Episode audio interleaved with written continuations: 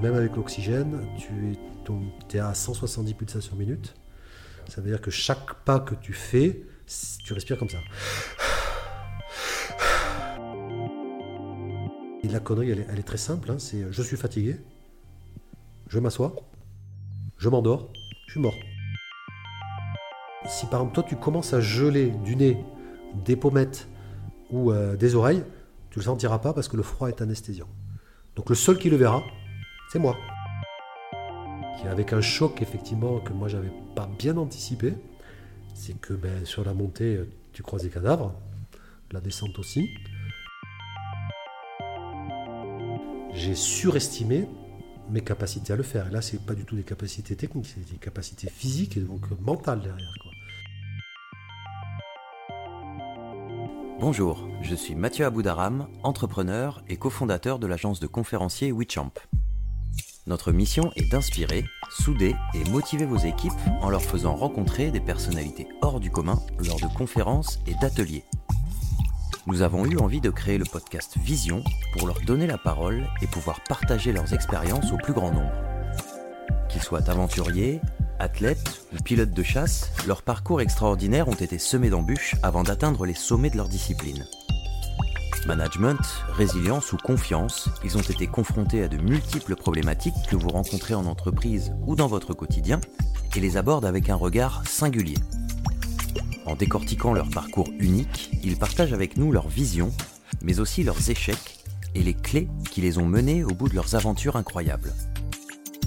Si vous souhaitez en savoir plus sur nos conférenciers, rendez-vous sur notre site internet www.wichamp-entreprise.co. Bonne écoute de Vision et si notre invité vous a inspiré, n'oubliez pas de partager ce podcast.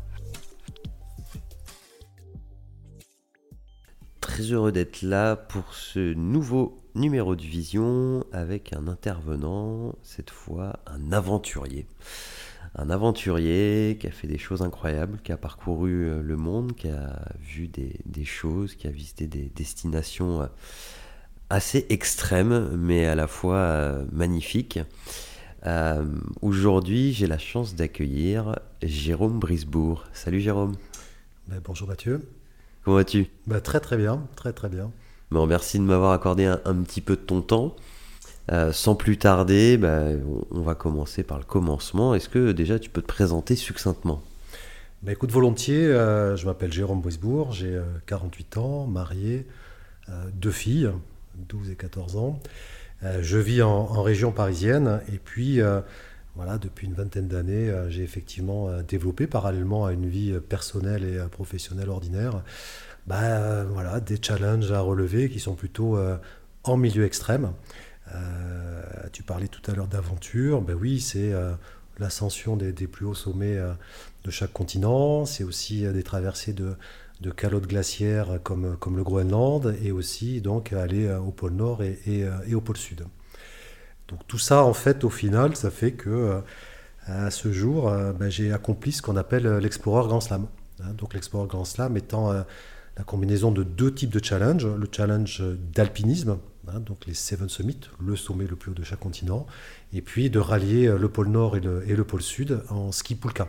Ski pulka, donc c'est ski, c'est ski avec une, un traîneau derrière, ou une espèce de luge dans laquelle en fait euh, bah, il y a tout. Hein, donc il y a toute sa vie. Il y a toute sa vie. Il n'y a pas son œuvre parce que c'est trop lourd à porter. Mais il y a effectivement la tente, le réchaud, la nourriture, euh, l'équipement, et donc ça, ça vous amène à traîner voilà, euh, des, charges de 90 kg pour, euh, pour 35 jours d'autonomie en fait. D'accord. on, va revenir là-dessus. Et à côté de ça, donc dans ta vie euh, professionnelle, donc dis-nous un, petit peu plus succinctement sur ton activité. Oui, donc là ces aventures occupent une partie de mon temps, préparation et puis bien sûr la, réalisation, et, et l'autre partie de mon temps, donc c'est la famille et aussi donc l'aspect professionnel. Je suis co-gérant d'une société de formation qui s'appelle Virtuous Seven et on fait de la formation à l'adresse de, managers et de, et de, commerciaux, plutôt sur des logiques de performance individuelle et, euh, collective. Euh, donc voilà, pour qu'ils soient plus à l'aise dans leur, dans leur quotidien, dans leur profession au quotidien. Donc une vie, une vie bien remplie. pas mal de choses. moi, Bien rempli, ça veut dire beaucoup d'arbitrage en fait. Hein, ah bah bien sûr, ouais, on va revenir des choix aussi.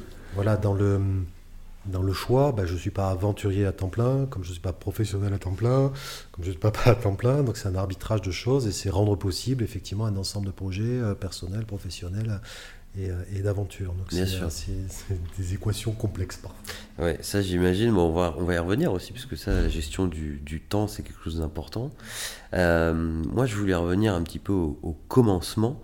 Ça t'est venu d'où ce, ce goût pour l'aventure en fait? Euh, Alors, je suis pas né avec. Euh, Tes parents n'étaient pas aventuriers, non? Pas du tout. Euh, donc moi, je suis originaire de Bordeaux, donc pas proche des calottes glaciaires et ni trop proche de la montagne, plutôt de la, plutôt de la mer. voilà, moi j'ai des parents. mon père était technicien dans une dans une entreprise, enfin dans une industrie constructeur automobile. Ma mère était employée de banque, voilà. Et puis en fait, euh, moi, je me destinais plutôt à être professionnel de football. Euh, j'ai commencé le foot à l'âge de, 5 ans, voilà, dans, le, dans la banlieue de Bordeaux, euh, où j'habitais, dans un club qui s'appelle Les Enfin bon, voilà, un tout petit truc. Et puis, j'ai adoré ça, j'étais gardien de but, et finalement, bah, j'étais d'un niveau correct. J'ai eu quelques sélections donc, locales, régionales. J'ai été repéré par le par les Girondins de Bordeaux, par le centre de formation des Girondins de Bordeaux. Et puis donc euh, j'étais au centre de formation des Girondins de Bordeaux de 14, ouais, 14 ans, c'est ça, ou 15 ans, je ne sais plus exactement, jusqu'à jusqu'à 19 ans en fait. Et n'ayant pas eu de contrat pro, ben voilà, la carrière n'a jamais décollé. D'accord. Mais euh, effectivement, moi, mon enfance, c'est le foot, le foot, le foot, le foot, la passion du foot, le rêve d'être d'être professionnel. Beaucoup de temps consacré effectivement aux entraînements. Pour être très concret, j'étais j'étais externe au centre de formation. Ça veut dire que je dormais chez mes parents, j'allais dans une école normale avec euh, la scolarité normale. Et tous les soirs, euh, donc euh, en sortant d'école, entraînement, entraînement le samedi, quand on jouait, même samedi matin quand on jouait samedi après-midi ou samedi matin quand on jouait le dimanche. Bref, beaucoup d'investissements sur bah, la volonté de réaliser ce premier rêve qui est d'être professionnel de foot. Voilà, j'étais avec du Gary, parce que c'est par, par génération, génération d'âge. Donc on était ensemble. Et en fait, effectivement, dans la, dans la tranche d'âge, bah, il n'y a que lui qui a percé. Hein, donc, euh, les autres, bah, soit ils ont, ils, ont, ils ont, joué dans certains clubs, mais pas, pas dans l'élite. D'accord, comme quoi le football, c'est vraiment un milieu où c'est vraiment une très faible partie qui, qui arrive à, réussir euh, dans, dans, à en vivre, en fait, à intégrer les clubs Ouais, en fait, le, le, la sélection est. Euh, est coriace, enfin, est atroce en fait en l'occurrence. C'est vrai que quand tu regardes ça de l'extérieur, bah, tu vois les stars qu'on voit à la télé, qui font rêver, qui sont riches, qui sont très très euh, doués, hein, des Mbappé, des Neymar et tous les autres. Euh, voilà, ça c'est la partie émergée de l'iceberg. Déjà en Ligue 1 ou en Ligue 2, bah, ils n'ont pas tous le même niveau, euh, ni de carrière, de potentiel de carrière, ni de rémunération. Et puis après, il y a beaucoup effectivement de, comment de, d'échecs, hein, d'échecs. Et moi, c'était le contrat que j'avais avec mes parents. C'était dit, ok, tu peux parce qu'ils ne croyaient pas à une vie de, de, de, footballeur. Pourquoi? Parce que c'est très fragile. Moi, j'ai eu des, des, amis à 16 ans, 17 ans, euh, bah, ils étaient blessés, et donc euh, la carrière était, était mal, mal embranchée. Quoi. Donc c'est vraiment très risqué comme, comme métier. Donc ils m'ont dit, ok, tu continues à faire du foot si tu es très bon à l'école. D'accord.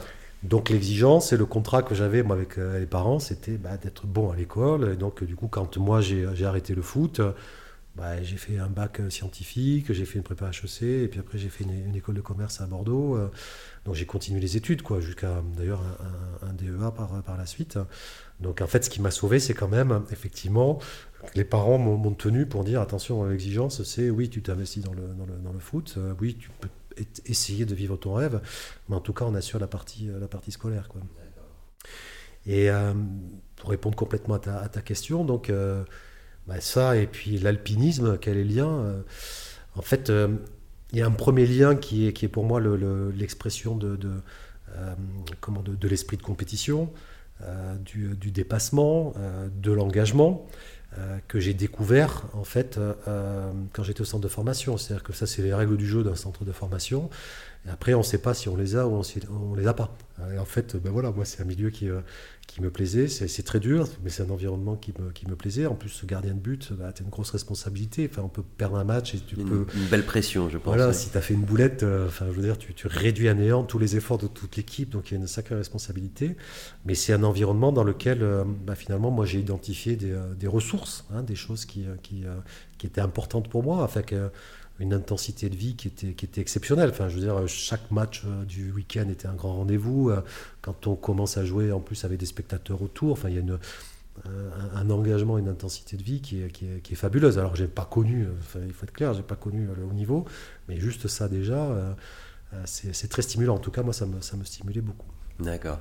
Et alors, l'alpinisme, ça t'est venu comment En vacances et par ah, hasard Qu'est-ce que le déclic. Le déclic, c'est déjà les les lectures, c'est-à-dire que bah, quand j'étais jeune, je lisais des, livres d'aventuriers, euh, donc euh, des skippers, euh, des alpinistes, après l'histoire des, pôles aussi. Il y, en a, un qui t'a marqué, un de ces bouquins en particulier? Bah, En fait, j'étais plutôt tourné skipper. D'accord, alors je connais absolument pas skipper. Qu'est-ce que c'est Le Skipper, c'est donc ceux qui partent à la voile. D'accord, actuellement le Vendée Globe Challenge ou alors le, le Trophée Jules Verne. Et effectivement, cet environnement-là, de se retrouver seul au milieu des éléments, euh, donc avec une machine, à jouer avec euh, bah, ces éléments-là et faire au mieux, euh, c'est quelque chose qui me, qui me fascinait. Et c'était des, c'est quoi un magazine qui s'appelait Skipper ou non, des, non, des, livres, sur les skippers En fait, voilà, c'est des livres qu'on retrouve. Des biographies Des biographies ou, des, histoires de, de challenge, de trophées, de, de, choses comme ça, quoi. Et, et en fait, ce qui, ce qui, ce qui a dû me marquer, c'est bah, effectivement voilà cette rencontre avec les, éléments externes. Et, euh, et après, ben voilà, l'idée de se dire comment on fait au mieux euh, par rapport à ça, comment on joue sa carte, comment on joue avec les éléments pour faire sa trajectoire, pour découvrir euh, donc un nouveau territoire, faire l'ascension d'une montagne, etc. Et moi, ça m'a donné envie euh, aussi bah, de, me confronter à ce genre de situation et de le vivre physiquement. En fait, la lecture, me, c'était satisfaisant intellectuellement, ça me faisait rêver. Ça plonge dans l'imaginaire. Euh. Et donc, petit, euh, j'avais déjà en tête, enfin petit, j'étais adolescent, mais j'avais déjà en tête de me dire, ah bah, tiens, en termes de rêve, moi, je serais content d'aller poser mes pieds sur l'Everest, je serais content d'aller poser mes pieds au pôle Nord, euh, d'aller voir comment c'est le pôle Sud, parce que j'en ai une représentation, il y a des photos, mais concrètement, qu'est-ce qu'on ressent quand on est en Antarctique Qu'est-ce qu'on ressent quand on est sur la banquise Qu'est-ce qu'on ressent quand on est sur le toit du monde Donc, euh, enfin voilà, ça, ça m'a créé un désir de, de ressentir physiquement ces milieux-là. Ces milieux-là. c'est rigolo, j'ai lu des trucs sur les skippers essentiellement, puis en fait, j'ai pour l'instant fait que des projets où c'est à terre, sauf la banquise où on flotte sur l'eau, mais j'ai pas encore exploré euh, le monde de la voile, mais ça ne saurait tarder. C'est-à-dire que je faisais avec mon père de, la voile d'eau de, douce, puisque en fait, les loisirs qu'on avait euh, l'été, euh, on allait euh, il y, a des, petits lacs dans la région de Bordeaux et j'allais faire du, catamaran avec mon père, du Hobby 416 en eau douce. Je vois très bien. Le, côté euh, skipper euh, marin, pas du tout. quoi. Bah, mais bon, c'était une première approche. C'était une première initiation. Et alors, du coup, donc, la montagne, euh, ça a été quand le, la première connexion, entre guillemets, dirais-je, avec la montagne? Bah, La première connexion, c'est déjà le, le au ski hein, dans les Pyrénées, mes parents. Bon, voilà, mais très bien, mais ça, c'est super encadré puisque j'ai jamais fait de hors-piste quand j'étais jeune, interdit par mes, par mes parents.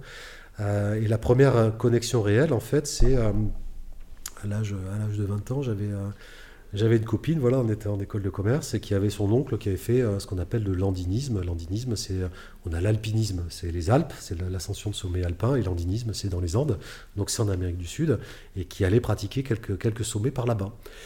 Et donc il, il habitait près de Limoges, et, un jour il nous a invités, donc ma copine et moi, à aller cramponner sur les pentes du Puy de Sancy. Donc ma découverte du cramponnage, euh, la première utilisation d'un piolet, d'être encordé, tout ça, c'est sur les pentes du Puy de Sancy. Le Puy de Sancy, ça se trouve où? C'est vers Limoges, c'est ça? Alors ben, c'est en fait le massif central. Hein, donc euh, c'est voilà, on avait fait deux heures de route, plus ou moins, ou trois, je ne sais plus. Puis on avait été, on avait été, il avait tout le matériel, quoi. Donc du coup, c'était c'était ma première. Euh, et puis en fait, ma copine de l'époque n'était pas du tout rassurée, donc à un moment donné, ils sont encordés que tous les deux. Et moi, ça s'est mal passé, ou en tout cas, ça aurait pu plus mal se passer que ça. C'est qu'en fait, la neige était lourde, donc j'ai dévissé. J'ai fait une chute de ouais, 100, 100, 150 mètres. Ah oui. sur une pente de neige, donc il ne s'est rien passé. C'est-à-dire que j'ai pas fait une chute. Glissé, c'est voilà le, le, de Sancy, voilà, c'est des pentes de neige. Donc, et puis je suis parti dans le brouillard. En fait, je savais plus où j'étais. en fait, j'ai parti juste comme, comme en toboggan. Ah D'accord. Donc, ça aurait pu me calmer, mais, mais non. mais non. bon, rien de grave. Tu t'es pas. Non, non, non. mais non. C'est après, enfin, je veux dire, je, je... là, es, quand tu démarres une activité comme ça, Mathieu, faut être concret. Tu es au niveau de l'inconscience. C'est-à-dire, tu mesures pas les dangers puisque tu les connais pas. Donc pour moi, j'ai glissé. Bon, il n'y avait pas de rocher, il n'y avait rien. Mais ça arrive, c'était presque entre guillemets un truc ludique. Puis c'était la première fois que je faisais une, un, grand toboggan, un toboggan de 100 mètres.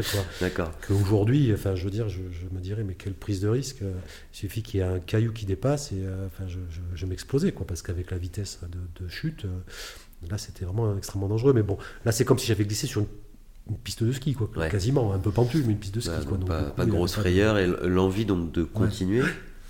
Et alors du coup, après ça, tu t'es dit quoi? Tu t'es dit c'est génial, faut que je continue, euh, je vais faire du toboggan Ouais, non, pas du toboggan du tout. non, je me suis dit, euh, euh, donc j'ai rencontré ma, ma, future femme, et puis elle est, elle est assez sportive, ma, ma, femme, donc du coup on, se disait bah, qu'on allait faire quelques challenges. Et le premier, enfin l'un des premiers challenges qu'on s'était fixé, c'était de se dire, tous les deux, on va, on va faire l'ascension du Mont Blanc. Donc elle, elle n'avait aucune expérience d'alpinisme. Moi, j'avais cette expérience malheureuse de l'alpinisme, autant dire qu'on était tous les deux débutants.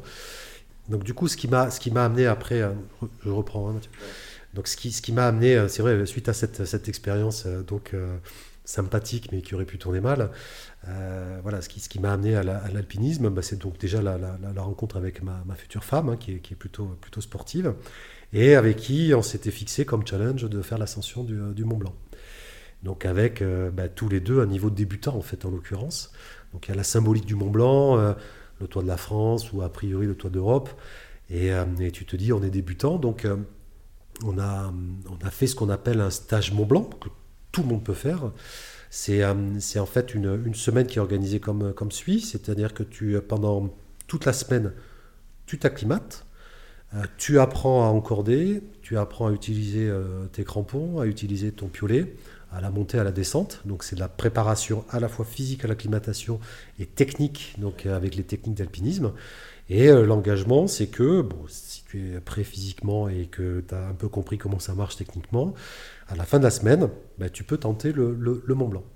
Et donc avec ma femme, on était prêt euh, techniquement et physiquement, et donc on a tenté le Mont Blanc. Et là, moi, je considère qu'on a eu ce qu'on appelle la chance des débutants, parce que les conditions étaient bonnes.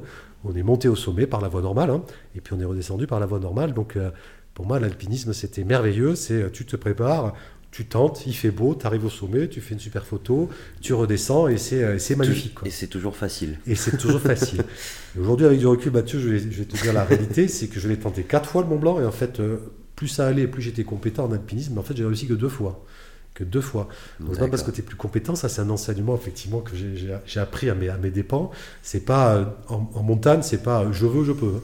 C'est je veux, donc je me donne la possibilité de tenter, mm. mais encore faut-il que les conditions soient là pour que tu puisses tenter. C'est jamais toi qui as le mot, de la fin. Voilà, c'est tu as la chance ou tu n'as pas la chance, après tu la saisis ou tu la saisis pas. Mais la règle numéro une, euh, c'est euh, déjà est-ce que tu as la chance? C'est-à-dire que si c'est avalancheux, bah, sauf si tu es suicidaire, mais effectivement, si c'est avalancheux, tu redescends. Tu prends pas le risque de finir, de braver une avalanche, en fait, ouais. aucune chance. Quoi. Alors, donc ça, la première ascension du Mont Blanc avec ta femme, c'était en 2002, c'est ça? 2002, ouais, c'est ça. Ouais. Euh, alors, du coup, euh, est venu quoi après? Parce que le, challenge Seven Summit, il, est venu tout de suite après Ou est-ce que euh, voilà, vous avez continué l'alpinisme? Comment s'est passé? Alors, déjà, moi, le, les Seven Summit, à cette époque, je ne connaissais pas. Ce challenge-là, je ne connaissais pas. Euh, une fois qu'on a réussi le Mont Blanc, ben on, a, on, a, continué avec mon épouse. Et donc, on a été euh, euh, donc, se challenger sur le Kilimanjaro, donc en Afrique, en Tanzanie. Le, Kilimanjaro fait combien Il fait, je ne voudrais pas dire de bêtises, mais il doit faire 5000. alors, c'est presque 5900, ça doit être 5895 mètres, quoi, comme ça. L'avantage du Kilimanjaro, c'est que euh, il est accessible à, tout le monde, c'est-à-dire c'est de la randonnée, donc il n'y a pas de technique d'alpinisme engagée. La seule difficulté, c'est que euh, c'est fait comme ça pour que, pour que ça rentre dans une semaine. C'est-à-dire que si tu prends 15 jours, tu peux faire une semaine de Kilimanjaro et une semaine un petit safari. Donc en fait, euh, il propose ça sur une semaine, ce qui veut dire que en 4 jours, tu passes de 2000 mètres d'altitude à quasiment 6000 mètres. Et c'est ça qui est le plus dur. Et le taux d'échec euh, s'explique par ça. Puisqu'en fait, au-dessus de 3000 mètres, ce qu'il faut savoir, c'est que ton corps, pour s'acclimater, il peut absorber un, écart de 400 mètres par jour. C'est-à-dire qu'entre la nuit que je vais passer, la, la, nuit précédente et la nuit que je vais passer ce soir, c'est 400 mètres. Et s'il y a 400 mètres, le, corps a le temps de créer les globules rouges qui te permettent de, t'acclimater. D'accord. Donc là, on faisait, à partir de 3000 mètres, ça. Plus ou moins à partir de 3000 mètres, ça dépend des corps, ça dépend des conditions, ça dépend s'il fait froid, etc. Mais c'est à peu près ça. Et, euh, et, en fait, ça veut dire que là, bah, tu fais 1000 mètres tous les jours. Donc tu es dans le rouge dès le premier jour, en fait. Et le, taux d'échec s'explique effectivement à la fin, quand tu es à, quasiment 5000, le dernier camp que tu vas taper 6000, c'est dur pour le corps. Euh, pas physiquement sur le fait de marcher, mais le corps il n'est pas acclimaté, donc euh, bah, tu n'as pas assez de globules pour absorber le, manque d'oxygène. donc ça se traduit comment les, symptômes de ça? C'est tu ben, le fatigue, mal, de tête. Euh, ouais, c'est les symptômes du, mal aigu des montagnes. Donc il y en a de mémoire, tu en, as 12. Le premier, c'est effectivement celui que tu cites, Mathieu, c'est le, mal de tête. Tu peux avoir des nausées. tu n'as plus faim, tu n'as plus soif. Des hallucinations aussi. Tu n'arrives pas à dormir. Après, quand tu, ça commence à aller un peu plus loin, bah, voilà, c'est des hallucinations. Et puis après, bah, tu as des débuts d'œdème. Euh, qui peuvent être des œdèmes pulmonaires ou des œdèmes du, cerveau. c'est quoi, désolé, un œdème en fait euh C'est quand l'eau, en fait. Euh, alors l'œdème pulmonaire, c'est quand l'eau passe dans tes poumons. D'accord. Donc en fait, concrètement, tu finis par te noyer. Donc en fait, c'est quoi? C'est que ton, tes poumons ne sont plus capables de. c'est la différence de pression. En fait, c'est la différence de pression que tu as entre, entre l'air et, et, la capacité que en fait, tes alvéoles ont d'absorber le plus ou moins le, l'oxygène en fait. T'as moins de pression, plus tu montes et moins t'as de pression. Et donc comme t'es pas et donc l'eau pour compenser le, truc, enfin le, du coup le, ton corps met de l'eau dans les dans les poumons. D'accord. Comme ton cerveau en fait, comme euh, bah, il n'a pas assez de sang, bah, ton corps met de l'eau dans le cerveau. Ok. Du coup tu fais un œdème et donc il, bah, il se gonfle. gonfle et en fait il finit par te euh, alors je, te fais le, geste là, mais on a deux artères derrière là dans le, dans, le, dans la nuque. Dans la nuque. Et donc, bah, avec, comme il gonfle, bah, il finit par boucher, enfin, comprimer ses artères et il n'y a plus de sang. Et donc là, ça, ça va plus bien du tout. Voilà. Donc, euh, tousser, comme on peut faire euh, tout un chacun, bah, quand on est euh, là-haut, bah, c'est un symptôme. Hein. Ça veut dire que déjà, après, quand tu commences à avoir de l'eau dans les poumons, je l'ai vécu sur l'Everest avec, avec un Sherpa qu'on a, qu'on a redescendu. Quand tu parles, tu commences à faire. C'est-à-dire, tu fais un peu des ah oui, d'accord. Enfin, le, symptôme, il commence à être évident, mais ça commence à être un peu tard. Donc, il faut agir très très vite quand il se passe ce genre de choses. Alors, Al Kilimanjaro, du coup, ça se, ça se passe bien. Ça se passe super bien. Donc, Vous réussissez euh, Ouais, donc on n'a on a pas pris la voie euh, normale, dite Coca-Cola, c'est-à-dire tu as des refuges tous les jours. On a pris une voie plus sauvage, donc on dormait euh, sous tente tous les, tous les, toutes les nuits. Donc voilà, un rapport avec l'environnement qui était bien plus, bien plus intéressant pour nous, en tout cas, en, fonction de ce qu'on recherchait. Et là, à nouveau, bah, réussite. Quoi. Donc, moi, j'étais encore dans l'idée, quand tu veux, tu peux. Voilà, tu décides de le faire, tu t'entraînes, tu es prêt, puis tu y vas. Quoi. Et euh, suite à ça, donc moi j'ai voulu un peu euh, bah, aller plus loin. Donc euh, je suis allé faire des sommets en, Équateur. Donc en Équateur, la, chance qu'on a, bon, c'est la cordillère des Andes, c'est le, le, haut, donc c'est l'allée des volcans plus ou moins là-bas. Et c'est que sur 15 jours, tu pars 15 jours, tu peux tenter 5, 5, sommets, dont, les, dont un qui est à 5002, qui est le, qui est le un qui est à 5009, qui est le Cotopaxi, qui est un, volcan parfait, quoi, vraiment le, le code, quoi. Et puis eh ben, le, sommet en fait de l'équateur, qui est le Chimborazo, qui fait 6400 mètres. Et ça en 15 jours, donc ce qui est chouette, c'est que ben, tous les jours tu tentes un sommet qui est de plus en plus haut. Et comment tu fais? Parce que tu as, as, des camps de base qui sont déjà très élevés, non? Ah, c'est très simple en fait. L'équateur, je, je, le recommande pour tout le monde, c'est que ben, tu as un camp de base, mais parfois tu peux y arriver en voiture. Ok, donc par exemple sur le, le Cayambé qui fait 5002 euh, de mémoire, plus ou moins. Euh, tu as un refuge qui est à, 4007 ou 4005, un truc comme ça. Et puis en fait, tu as un chemin qui t'amène plus ou moins jusqu'à 3008 ou 4000 en voiture. et donc euh, tu montes le soir, tu dors au, enfin, au camp, euh, tu, tu, fais ton sommet, tu redescends, et puis le lendemain soir, tu es à l'hôtel en fait. C'est magnifique pour ça. Quoi. C'est, en fait, euh, tu fais hôtel, refuge, sommet, puis tu redescends, tu es hôtel, bus pour aller un petit peu plus loin, pour aller en chercher un autre, etc. Ah, ok, donc c'est vraiment. Euh, c'est, pas complètement sauvage. En fait. c'est pas le trek d'approche qu'on voit sur d'autres, euh, sommets, mais le, pour moi, c'est un excellent apprentissage, puisque globalement, le, voilà, on, commençait, on a commencé à 3006, après 4002, après 5002, bah, le Cayambé, on l'a, on l'a raté, il y avait trop d'or. Donc on est sorti du refuge et puis on est rentré. Hein. Il y avait, euh, sur l'arête, il y avait des 100 km/h de vent. Donc là, tac. Ah le Cotopaxi, on l'a, on l'a réussi. Donc ça, c'était magnifique d'être au sommet de ce volcan parfait qui est un cône avec en plus, bah, il est actif. Hein. donc il y a quelques. On n'a pas vu de lave, mais tu vois de la, la, fumée. la fumée. Et puis surtout, bah, comme c'est un cône, tu as, l'ombre portée avec le soleil. Et dans la plaine, tu vois un grand triangle qui s'étale sur des kilomètres. Donc ça, c'est magnifique. Et puis après, le, le Chimborazo, ben on ne l'a pas réussi. On s'est arrêté, je crois que c'était à 5009. Euh, il y avait de la glace vive. Et là, collectivement, le groupe, on n'avait pas le niveau. Et même moi, je reconnais, j'avais pas le niveau. Qu'est-ce que c'est de la glace vive La glace vive, c'est du verglas. Euh, c'est-à-dire que là, la difficulté qu'on a, c'est que donc elle est bleue. Glace vive, d'une manière générale, elle, est bleue d'une manière générale. Euh, donc elle est très dure et tu n'arrives pas à cramponner, tu n'arrives pas à enfoncer véritablement tes crampons. C'est trop dur. Voilà, c'est trop dur. Donc il faut y aller comme un malade pour enfoncer tes crampons. Euh, et il faut assurer chaque pas. Parce qu'en fait, tu as un tout petit bout des crampons qui, euh, euh, qui, qui, qui, arrive à s'enfoncer. Donc quand tu n'as pas trop de pente, c'est pas très grave. Quand on traverse une rue qui est verglacée, si on a de tout petits crampons, mais pas besoin d'avoir des crampons d'alpiniste, ça va. Mais dès que ça monte, là, bah, là tu, et puis tu pars en glissant. Quoi. Et donc si tu pars en glissant, que tu as encordé, tu amènes tout le monde. Quoi. Donc là, hop, on est rentré. Donc là, j'ai quand même commencé à apprendre que c'est pas quand on veut, on peut. Mais ben, les conditions météo, est-ce qu'elles sont là ou pas? Ben, voilà, 100 km/h devant, euh, c'est trop risqué. Ou après, les conditions de neige ou de glace, est-ce qu'elles sont euh, donc exploitables ou pas? Et ben, Oui ou non. Quoi. Donc là, ça a été mon premier apprentissage, effectivement, de se dire attention, euh, on est sur un élément naturel et quel niveau on a par rapport à ces différents déjà voies, technicité, et quelle chance on a, donc qu'est-ce que, qu'est-ce que nous offre la nature? Alors là, on était un groupe de semi-expérimentés, débutants, et donc évidemment les guides avec qui on était, puisque c'était euh, encadré, ils ont pris zéro risque. Hein. donc on n'était pas sur un engagement maximum à dire euh, glace vive, on s'en fout, on y va parce qu'il fait beau. Et puis on, appuiera bien fort sur les crampons et ça devrait tenir. Non, non, voilà. sage, si le guide a dit on n'a pas le niveau, hop, on rentre et puis c'est tout. Quoi. Ouais. Alors là, du coup, donc, euh, bon, déjà, tu, te rends compte que la montagne pas si cool que ça. Il y a des fois, il vaut mieux dire non parce que sinon c'est trop compliqué, voire dangereux. Et, hum, donc après le, donc ces, sommets-là, euh, comment ça se passe? Donc après, après ces sommets-là, euh, bah, il y a eu deux choses, deux choses à gérer. Bah, c'est l'arrivée de mes filles, hein, puisque le, on, est, on est déjà en, 2006, euh, voilà, donc j'ai Chloé, ma première, bah, qui arrive. et puis après, donc, 2008, euh, la, deuxième, Emma. Et en fait, en même temps, parallèlement à ça, et en jonglant avec les naissances et en ayant l'accord de ma femme, enfin bon bref, euh, un peu bon bien, euh, parce que parce qu'elle elle avait envie aussi de, contribuer à ça, ben, j'ai commencé à faire mes premières expéditions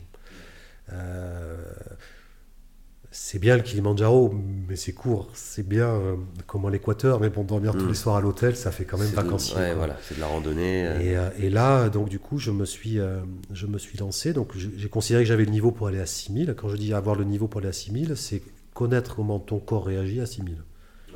C'est pas le niveau technique, parce qu'en fait, tu peux faire un 3000 dans les Alpes qui est bien plus technique qu'un 7000 ici ou là. C'est déjà savoir si ton corps il va supporter l'altitude. Et c'est ça avec les Andes, tu le savais. Voilà, et c'est ça qui m'a en fait euh, voilà, rassuré, qui m'a donné envie d'aller plus haut. Euh, et donc le plus haut, ça a été un premier projet expédition. C'est là, c'est partir 4 semaines. Euh, et là, on était en Inde. Donc c'est un sommet qui, qui fait 7020 ou 30 mètres, quelque chose comme ça, qui s'appelle le Kun, qui est au nord de l'Inde, plutôt, plutôt au Ladakh. Et là, avec une logique de partir en expédition 4 semaines, en autonomie, avec un groupe de personnes que je ne connaissais pas, des Français, et avec un trek d'approche déjà de 7-8 jours pour aller se mettre au camp de base euh, de ce sommet, et puis après avec des, logiques de paliers d'acclimatation, euh, parce que là on va taper 7000. Euh, enfin voilà, il faut, il faut créer plus de globules rouges que quand c'est un 5000 ou quand c'est le Mont Blanc. Quoi. Donc là, la vraie, là pour moi, c'était la vraie expédition. C'est-à-dire concrètement, euh, comment ça se passe à 7000, ça commence à être... Euh, Donc j'avais le niveau euh, technique. Maintenant, l'inconnu pour moi, c'était bah, l'isolement, c'était le fonctionnement avec un groupe que je connais pas. Et puis, bah, qu'est-ce qui se passe au-dessus de 6000 quoi, en fait? Comment je vais réagir au-dessus de 6000 Donc toutes ces, incertitudes-là. Quoi. Et ça s'est très bien passé. donc on, a, on a été... donc on était 11 Français, on est, je sais plus combien, mais 9 ou 10 au sommet. Donc des conditions idéal, un temps euh, donc parfait, et donc on est tous restés au sommet, on est resté une heure au sommet, il faisait un temps magnifique, et donc déjà une vue sur l'Himalaya, sur, sur, la chaîne de l'Himalaya, mais bon côté complètement à l'ouest en fait hein, de, l'Himalaya, donc magnifique. Bon, ce sera mon premier apprentissage avec les gelures.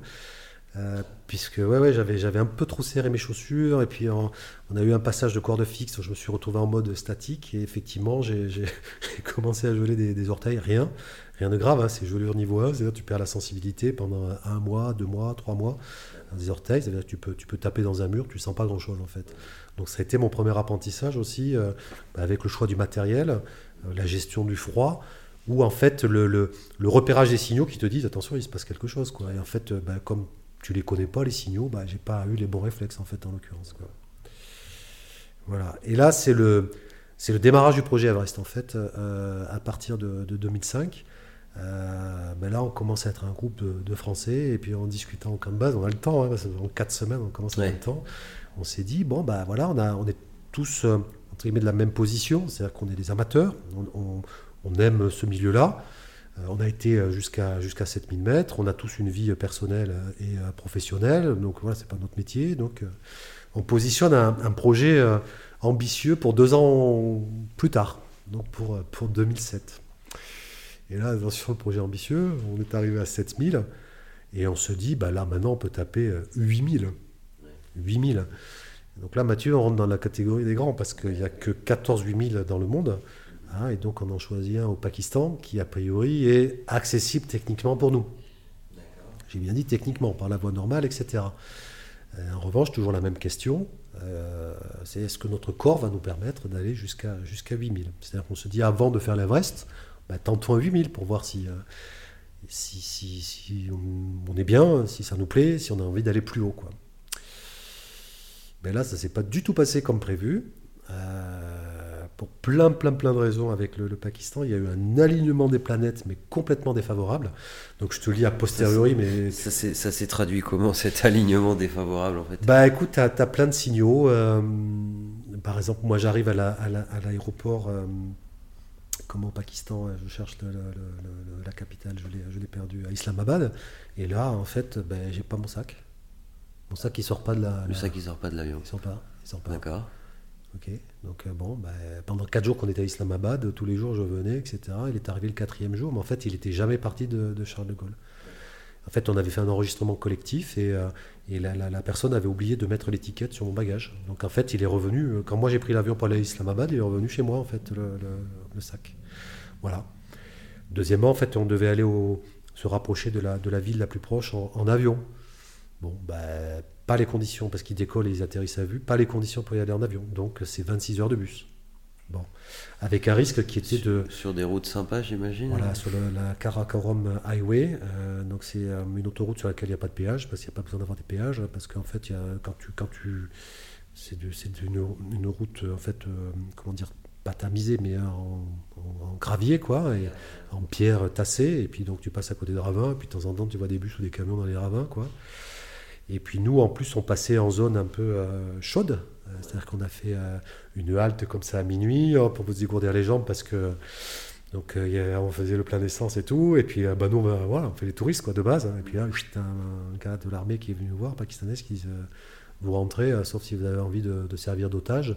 Donc vous rentrez dans le bus. vous êtes en territoire défavorable pour vous, plutôt ennemi. Donc vous rentrez dans le bus, vous serez en sécurité dans le bus. Ok. Voilà, puis après tu, arrives au, euh, camp de base et en fait, euh, donc, euh, la montagne s'appelle le Gacherbroum, tu as 5 Gacherbroum, donc ça, ça distribue comme dans un, amphithéâtre en fait. Tu as le 1, le 2, le 3, le 4, le 5, et c'est le 1 et le 2 qui font plus que 8000 mètres. Et en fait, on arrive au camp de base, et là, on se découvre qu'on a le permis d'ascension pour le Gacherbroum 1, alors que nous, on va faire le Gacherbroum 2. Et c'est pas le même niveau de difficulté. Le Gacherbroum 1 est plus dur. Techniquement. voilà, problème on s'est dit, bah, c'était un agent de liaison, donc un, officier, et donc lui, il veille à ce que tu fasses bien ce pourquoi tu as payé. Quoi. Donc on s'est dit, bon, ben, comme il n'est pas très bon, il va monter au, camp 1 ou au camp 2, et puis après, euh, comme c'est des camps qui divergent, il verra pas où on va, donc euh, c'est bon, c'est dans la poche. Deuxième élément qui arrive, c'est qu'on arrive au camp de base, il venait d'y avoir une, avalanche euh, sur le, le, le, 2 et trois morts. Donc quand nous on arrive, En fait, le camp de base se vide, tout le monde rentre à la maison et avec euh, trois, trois décès. Quoi. Donc, camp de base qui se vide, ça veut dire qu'il restait trois expéditions. Il y avait deux Italiens, quatre Suisses, dont Mike Horn et Jean Trollier, qui étaient juste à côté de nous. Mike Horn Mike Horn, ouais. Donc, du coup, moi, j'ai passé trois semaines à côté de Jean Trollier, donc, qui est une sommité euh, euh, suisse et mondiale, en fait, des, des 8000, et puis Mike Horn. Et puis nous, euh, français. Et là-dessus, en fait, on était 8, et t'en as 4 du groupe qui disent, bah, on a, là, il vient d'y avoir une avalanche. Euh, et, on a le, permis pour le Gachaboom 1 et pas le 2, on rentre. Il y a un truc qui va pas. En plus, on avait du matériel des années 50. L'agence locale n'avait pas du bon matériel, donc on rentre. On saura juste plus tard, mais on le saura qu'au retour. Heureusement qu'on l'a su qu'au retour. C'est que pendant les 26 heures qu'ils ont fait de bus, ben le bus il a eu un accident. Le, ceux qui sont partis du camp Les quatre qui sont partis. Ouais. Là, les quatre qui sont voilà. partis. Donc il y en a un qui a été rapatrié, il s'est cassé les côtes, c'est rapatriement, etc. Euh, un autre, il s'est un peu éclaté les reins, il pissait du sang. Enfin, bon, bref, le truc, mais on le saura qu'à la fin, quoi. Donc même le retour a été, a été épique. Et puis ben, finalement, on s'est acclimaté, tout ça, etc. Et puis on avait notre routeur euh, météo qui était à Chamonix, et puis il nous dit bon, euh, donc euh, on voyait la fenêtre météo arriver, le super beau temps et tout, et puis il nous dit Yann, euh, il nous dit bon, écoutez, là normalement on était au camp de base, hein. il dit là normalement il devrait, il devrait neiger. Un petit peu, mais après vous avez 3-4 jours de beau temps magnifique. Donc vous allez avoir un créneau pour y aller voilà. facile. Et tu te lèves le lendemain matin, et au camp de base il y avait 50 cm de neige. Donc ça veut dire dans les camps d'altitude, tu as peut-être un mètre de neige, donc c'est juste fini. Alors que là, c'est risque d'avalanche maximum. Donc tu dis, bah merci Yann, quand tu dis qu'il neige un petit peu, ouais, 50 cm, c'est, c'est pas possible. Donc on est rentré bredouille en fait. Hein. D'accord. Voilà, donc ça a été ouais. un apprentissage. Euh... Ça, ça, doit être une belle frustration quand même de, de faire tout ce voyage ouais. et d'une fois sur place, arriver juste devant et se dire, bah merde, on peut pas quoi. C'est un an, un projet d'un an entre guillemets de préparation. Alors, c'est ça, Mathieu. Et du coup, l'enseignement là, il est que euh, j'avais commencé à le- l'apprendre quand tu es en Équateur, mais c'est de dire quand tu projettes ça, c'est euh, tu acceptes le fait que peut-être tu n'auras pas ta chance. Voilà, vous acceptez Voilà. le fait que de, tu, tu vas même pas pouvoir essayer en fait. Voilà. Et Ouais. ça, c'est pas simple, hein, parce que là, le, le, le Gacharoum, on est, on est parti six semaines. Moi, j'étais euh, six semaines sans solde. J'étais, euh, donc ça, c'est pour les congés par rapport à l'entreprise dans laquelle j'étais à l'époque. Euh, c'est six semaines sans ma famille. Et tu rentres et tu dis, bon, en fait, oui, le camp de base est joli. hein. Après, ce qu'il y a au-dessus, on est monté à, on est monté à 6000, euh, 6004 même, mais on ne sait pas ce qu'il y a, quoi. Donc c'est très frustrant. Mais en fait, l'apprentissage là derrière, c'est de se dire quelle exigence je me mets euh, sur le projet que je, euh, je projette. Dommage pour le pléonasme, mais que, enfin, sur lequel je m'engage. Et d'entrée de jeu, il faut que j'accepte effectivement que peut-être j'aurai pas ma chance. Parce que les conditions ne seront pas là, ou alors les conditions quand elles seront là, j'aurai pas le niveau pour y aller. J'aurais préféré que ces conditions soient là une semaine avant, une semaine après.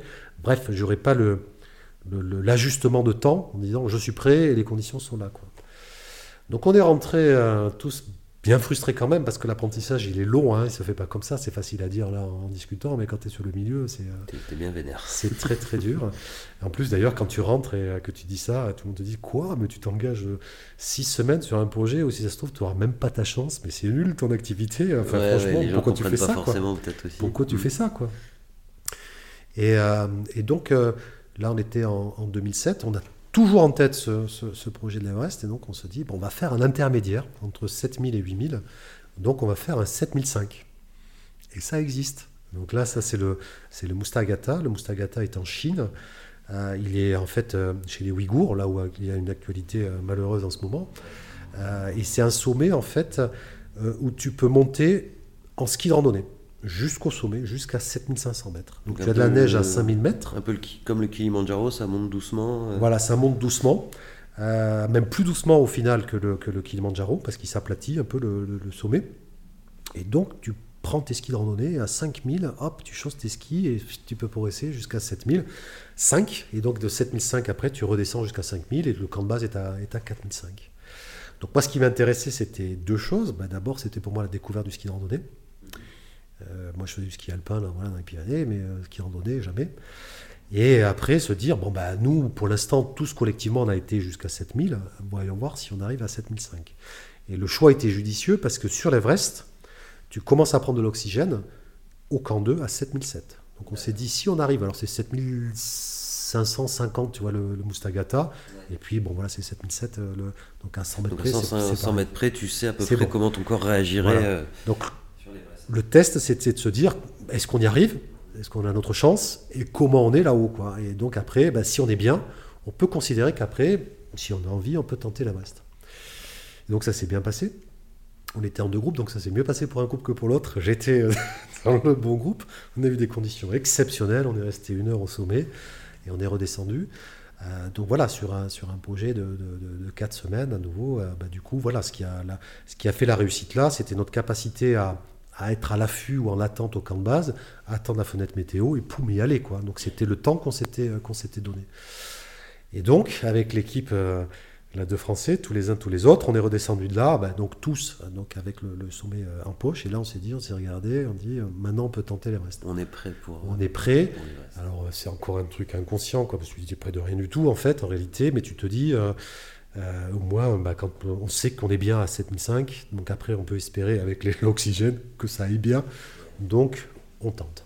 Et c'est c'est ça que je trouve euh, vraiment intéressant dans, dans ton parcours et, euh, et celui de l'équipe aussi avec Ouais. qui tu as fait ça, c'est que euh, plutôt que de faire les têtes brûlées comme certains Mm. font et se disent j'ai fait le Mont Blanc une fois et du coup je vais aller faire l'Everest, tout de suite vous vous avez pris le temps de, de faire petit à petit en fait. Ouais. Vous avez augmenté le- la barre du challenge de manière euh, je dirais raisonnable et hum, je, trouve, je trouve ça je trouve ça vraiment euh, intelligent et, et enfin je, je pense après j'y connais absolument rien ouais. en alpinisme mais Ouais, je pense que tu as beaucoup plus de chances de réussir un sommet comme l'Everest avec cette technique je dirais Mhm. d'y aller progressivement euh, plutôt que certains qui, qui veulent le tenter beaucoup trop rapidement. Après, le, c'est les, les médias aussi qui, ramènent un peu ces exploits de, de- personnes qui euh, le tentent euh, d'une première fois ou, qui, essaient, qui essaient de le faire, etc. D'une manière générale, en fait, quand tu es en milieu euh, naturel comme ça, tu, te sens très fragile, très vulnérable. Donc, j'ai rencontré ou, j'ai fait en sorte de rencontrer des gens qui étaient dans cette optique-là. Euh, peut-être que, tu vois, moi, ta réflexion est bonne, peut-être que j'ai écarté de mes relations des gens qui étaient tête brûlée, en fait, euh, en l'occurrence. Euh, donc après, voilà, quand tu es amateur aussi, t'es pas sponsorisé par... euh, Ouais, y a pas Les de grandes North Face marques. qui vient te voir pour te filer euh, 10 000 euros de matériel Voilà. euh, et qui attendent de toi un résultat, c'est ça que ça veut dire. Ouais. Quand tu es sponsorisé, en fait, quelque part, tu as, un devoir moral de réussir. hmm. Même si on dit, OK, dans un contrat, tu vas pas t'engager euh, sur le résultat, parce que ça dépend pas que de toi. Ouais. Mais bon, tu te dis, euh, si je tente trois fois et que je réussis jamais, ben, le sponsor, il va arrêter, quoi, parce qu'il a misé sur le mauvais cheval. Donc peut-être ça t'amène aussi à faire des choses qui sont... Alors que nous, on avait la liberté, c'est-à-dire que oui, on avait des sponsors, mais c'est de la, de la love money, quoi. C'est-à-dire ils le font pour toi. Et on n'a jamais eu une grande marque qui nous a sponsorisé, donc du coup, euh, ils le font euh, pour toi et pour te suivre, pour qu'on donne des informations, etc. donc ton, ton droit à l'échec entre guillemets ton droit au renoncement il est beaucoup plus Et facile il est que- accepté, il ouais. est accepté d'entrée de jeu, quoi. Donc euh, le- ça laisse la- la- cette capacité de se dire, les conditions sont pas là, je renonce. La montagne est toujours là. Moi, je suis pas éternel, en fait, en l'occurrence. hein. Donc euh, ça laisse cette possibilité-là, en tout cas. Quand tu es dans l'engagement sur le résultat, c'est plus compliqué de te dire ça. Tu dis, ben, je vais quand même tenter ma chance, quoi. Et en fait, tu n'analyses pas la situation de la même façon et tu prends peut-être des risques qui sont démesurés. Ouais. Et hum, alors du coup, est-ce que cette, cette stratégie d'y aller petit à petit, comment donc comment ça s'est passé euh, sur l'Everest du coup? Ouais. Ah, C'est ça qui m'intéresse. alors, Alors, le, elle, euh, le fameux. Le fameux Everest, puisque pour moi c'était l'objectif. hein. C'est-à-dire, Ouais. je, je te redis encore, j'avais pas en tête euh, les Seven Summits, etc. J'étais plutôt sur, euh, en fait, dans la représentation que j'avais, moi à ce stade, j'étais dans la, voilà, sur un projet qu'on appelle les trois pôles. Donc c'est le, le pôle Nord, le pôle Sud et l'Everest. Voilà, c'était à peu près ça, quoi. Euh, mais pas encore sur les sur les Seven Summits. Donc là, moi, c'était l'objectif euh, vraiment important, quoi. Donc euh, ben là, on a changé de catégorie. hein. Enfin, on a vraiment changé de catégorie. Donc, ça veut dire que derrière, euh, forcément, eh ben, il faut rencontrer des gens qui ont fait l'Everest, hein, enfin, qui te racontent euh, comment ça se passe. euh. Ouais, donc comment ça se passe? Vous, vous allez à la rencontre de, de personnes qui l'ont déjà faite euh, Oui, c'est ça. Donc après, tu, bah, tu vois, moi, quand je l'ai fait en 2011, le- le- l'Everest, je suis le 90e Français au sommet de l'Everest. Donc euh, ça veut dire qu'un ou deux ans avant, il y en avait quand même euh, 85 qui l'avaient fait, puisque nous, on est, on est trois Français et un Suisse euh, donc, au sommet. Donc euh, voilà, tu- ils, sont, ils sont là. Quoi. Et donc euh, l'idée, c'est de, les- de les rencontrer, de, de les faire parler, donc de- bah, déjà de savoir de quel côté ils l'ont fait. Nous, on voulait le faire du côté Tibet et pas du côté Népal. Donc il te faut de, l'information sur le, Tibet et pas sur le Népal, on s'en fout. Pourquoi le Tibet plutôt que le Népal? Parce que c'est la voie la, la moins dangereuse. D'accord. En fait, c'est là où il y a le moins d'accidents, euh, puisque tu n'as pas ce qu'on appelle l'icefall, qui est une cascade de glace au-dessus du camp de base à, passer. Et puis après, tu n'as pas, euh, avant d'arriver au col sud, hein, donc il y a 8000 mètres, tu n'as pas le, risque des, avalanches, qui, des pentes du Lhotse, le Lhotse étant le, sommet qui est juste à côté. Là, le côté Tibet, c'est une course d'arête. Donc, euh, arrête, ça veut dire que bah, tu ne peux pas avoir d'avalanche et tu ne peux pas avoir de pierre qui te tombe dessus puisque tu es sur l'arête. Après, le, côté, donc ça c'est pour le côté sécurisant, mais la contrepartie, c'est que c'est plus aléatoire de ce côté-là parce que tu es beaucoup plus exposé au vent. Oui, d'accord. Donc s'il y a trop de vent, ah, tu en prends plein la tête et donc tu peux pas y aller. quoi. Donc on s'est dit, nous, on, assure la sécurité et on espère que les conditions sont là pour avoir notre chance. Mais en tout cas, voilà. Puis c'était le pari aussi avec euh, nos familles, quoi. C'est-à-dire que quelque part, tu, échanges, tu échanges et, la question que tu viens de poser, bah, ta femme, elle te la pose. Pourquoi tu fais le Tibet, pas le Népal? C'est plus cher, c'est moins cher, euh, c'est parce qu'on parle chinois et népalais, euh, parce que c'est, les Chinois, ils parlent mieux anglais qu'eux, c'est pour la bouffe, enfin, c'est pourquoi. Donc après, tu expliques et c'est rassurant, il faut, il faut le dire, quoi. Donc tu as, cette rencontre, déjà le choix de la voie, euh, le choix du chef d'expédition, euh, la, stratégie en fait d'acclimatation, parce que là on parle d'un projet maintenant de 8 semaines. On a changé d'échelle, 8 semaines, c'est 8 semaines, euh, pas pour faire du tourisme, mais pour t'acclimater, pour que ton corps soit à l'aise jusqu'à 7007, là où tu vas prendre oxygène. Quoi. voilà, donc après ça veut dire en termes d'entraînement, bah, tu, retrouves la même logique d'entraînement physique, c'est-à-dire sur le, euh, l'endurance, mais aussi un peu de renforcement musculaire. Comment, tu fais ça avant, par exemple, pour le physique euh, Avant ces huit semaines-là, est-ce que déjà, par exemple, je sais pas, tu t'imposes euh, un, rythme de pratique sportive plus intense que ce que tu faisais avant Ou est-ce que pas du tout Je sais pas, au niveau alimentaire, est-ce que tu te fais un mois de raclette pour, être, pour avoir plein de réserves là-bas? Enfin, Comment ça se passe, ce hmm. côté un peu avant-projet d'un point de vue euh, sportif, alimentaire euh, Comment ça se passe? Donc là, tu as, pas mal de choses à mettre, à mettre en place. Et puis au fur et à mesure des projets, d'ailleurs, tu, euh, tu affines ta préparation. comment ça se passe? Ben oui, pour l'Everest, en fait, tu as une ambivalence à gérer qui est il faut que je sois prêt, mais il faut que j'arrive reposé. Donc il ne faut pas que je sois surentraîné. Comme quelqu'un qui fait un marathon, pour l'avoir fait quelquefois moi aussi, c'est que si tu es surentraîné, ben, le jour de la course, en fait, tu n'as pas de jus, en fait, tu n'es pas à ton maximum. Donc il faut se reposer un peu. Euh, donc tu as, un arbitrage qui n'est pas si simple. Donc que tu découvres et que euh, tu partages avec, les uns les autres, les coéquipiers, puis aussi ben, du coup le, chef d'expédition qu'on avait. Donc tu finis à t'entraîner tous les jours. Tous les jours, tu t'entraînes. Donc qu'est-ce que c'est l'entraînement euh, euh, c'est à base d'endurance et de renforcement musculaire. Donc musculaire, c'est pour les, cuisses, les mollets, euh, les, fessiers, un petit peu les dorsaux et, les abdos, euh, parce que tu vas porter un sac, donc il faut du gainage. Et puis après, il faut juste voilà un petit peu de, euh, pour, les, pour les muscles. Mais c'est pas, enfin, moi j'ai horreur de faire de la salle de musculation, j'en ai d'ailleurs, je crois, jamais fait dans ma vie. Euh, donc ça veut dire que tu vas faire un peu dénivelé en forêt. On s'entraînait sur la Tour Eiffel entre le premier et le deuxième étage. On faisait pli ouest, il n'y avait personne. Et donc ben, l'avantage de la Tour Eiffel, c'est que tu as 52 mètres entre l'étage 1 et l'étage 2 de marche. Et donc tu sais, euh, voilà, en deux heures, combien tu as, as, monté de dénivelé. Tu fais marche par marche, après tu redescends, après tu fais deux marches par deux marches, tu redescends, et puis etc. Après, on allait s'entraîneau en forêt de Fontainebleau aussi. Tu as le parcours des 25 bosses qui a été fait initialement par des alpinistes. Et voilà, sur 16 ou 17 km, tu fais un dénivelé de 1000 mètres. Donc du coup, tu travailles euh, la distance, euh, la durée, euh, donc l'effort dans la durée, et puis ben, monter, descendre, etc.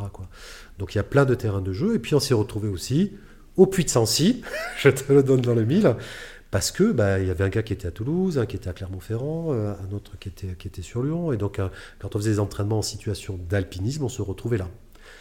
Et donc, du coup, euh, voilà, vous allez essayer de vous retrouver pour donc pratiquer c'est de plus en plus, mmh. petit à petit. Est-ce que d'un point de vue alimentaire aussi, il y a une préparation qui est importante? Alors sur, sur la pratique, je, je, t'apporte juste un point, c'est que ça peut être paradoxal, en tout cas c'est rigolo quand, euh, quand je suis en train de dire, de se dire on s'entraîne au Puy de Sancy, donc dans le massif central, euh, et, qui, sont les montagnes qui sont presque les plus, basses en fait, euh, ou les plus petites, ok, tu as, les Vosges, tu as le Jura, mais bon, en France, et pour aller faire l'Everest, qui est la montagne la plus haute. En fait, ce qui nous importait surtout, c'est de s'entraîner avec l'équipement. équipement. C'est-à-dire que utiliser un mousqueton les mains, les mains comme ça, nues, c'est super facile. Par contre, utiliser un mousqueton avec des grosses moufles, avec un masque sur les yeux et puis avec un espèce de, de comment de, de, de, masque à oxygène qui, te fait que, cache que tu vois rien. Donc, et, donc engoncé en plus dans une combinaison en duvet, là c'est plus compliqué. En fait, l'entraînement qu'on cherche à avoir, c'est l'entraînement en situation. Non, non, non, situation euh, réelle quoi. Réelle. Comme, comme euh, on avait une paroi, c'est le, le, deuxième step.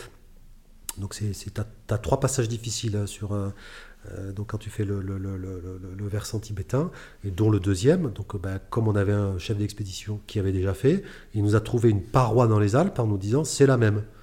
Donc on a été dans le massif du Mont Blanc pour s'entraîner sur la même paroi en fait. et en condition, avec les grosses moufles, le, la reine d'ivoire, etc. Pour se dire, ok, bah voilà, tu as, 20-30 mètres à passer, c'est ça, c'est exactement ça. Bon, là on était à 3600 mètres, euh, là-haut c'est à 8500 mètres, c'est pas pareil, mais en tout cas, euh, c'est ça.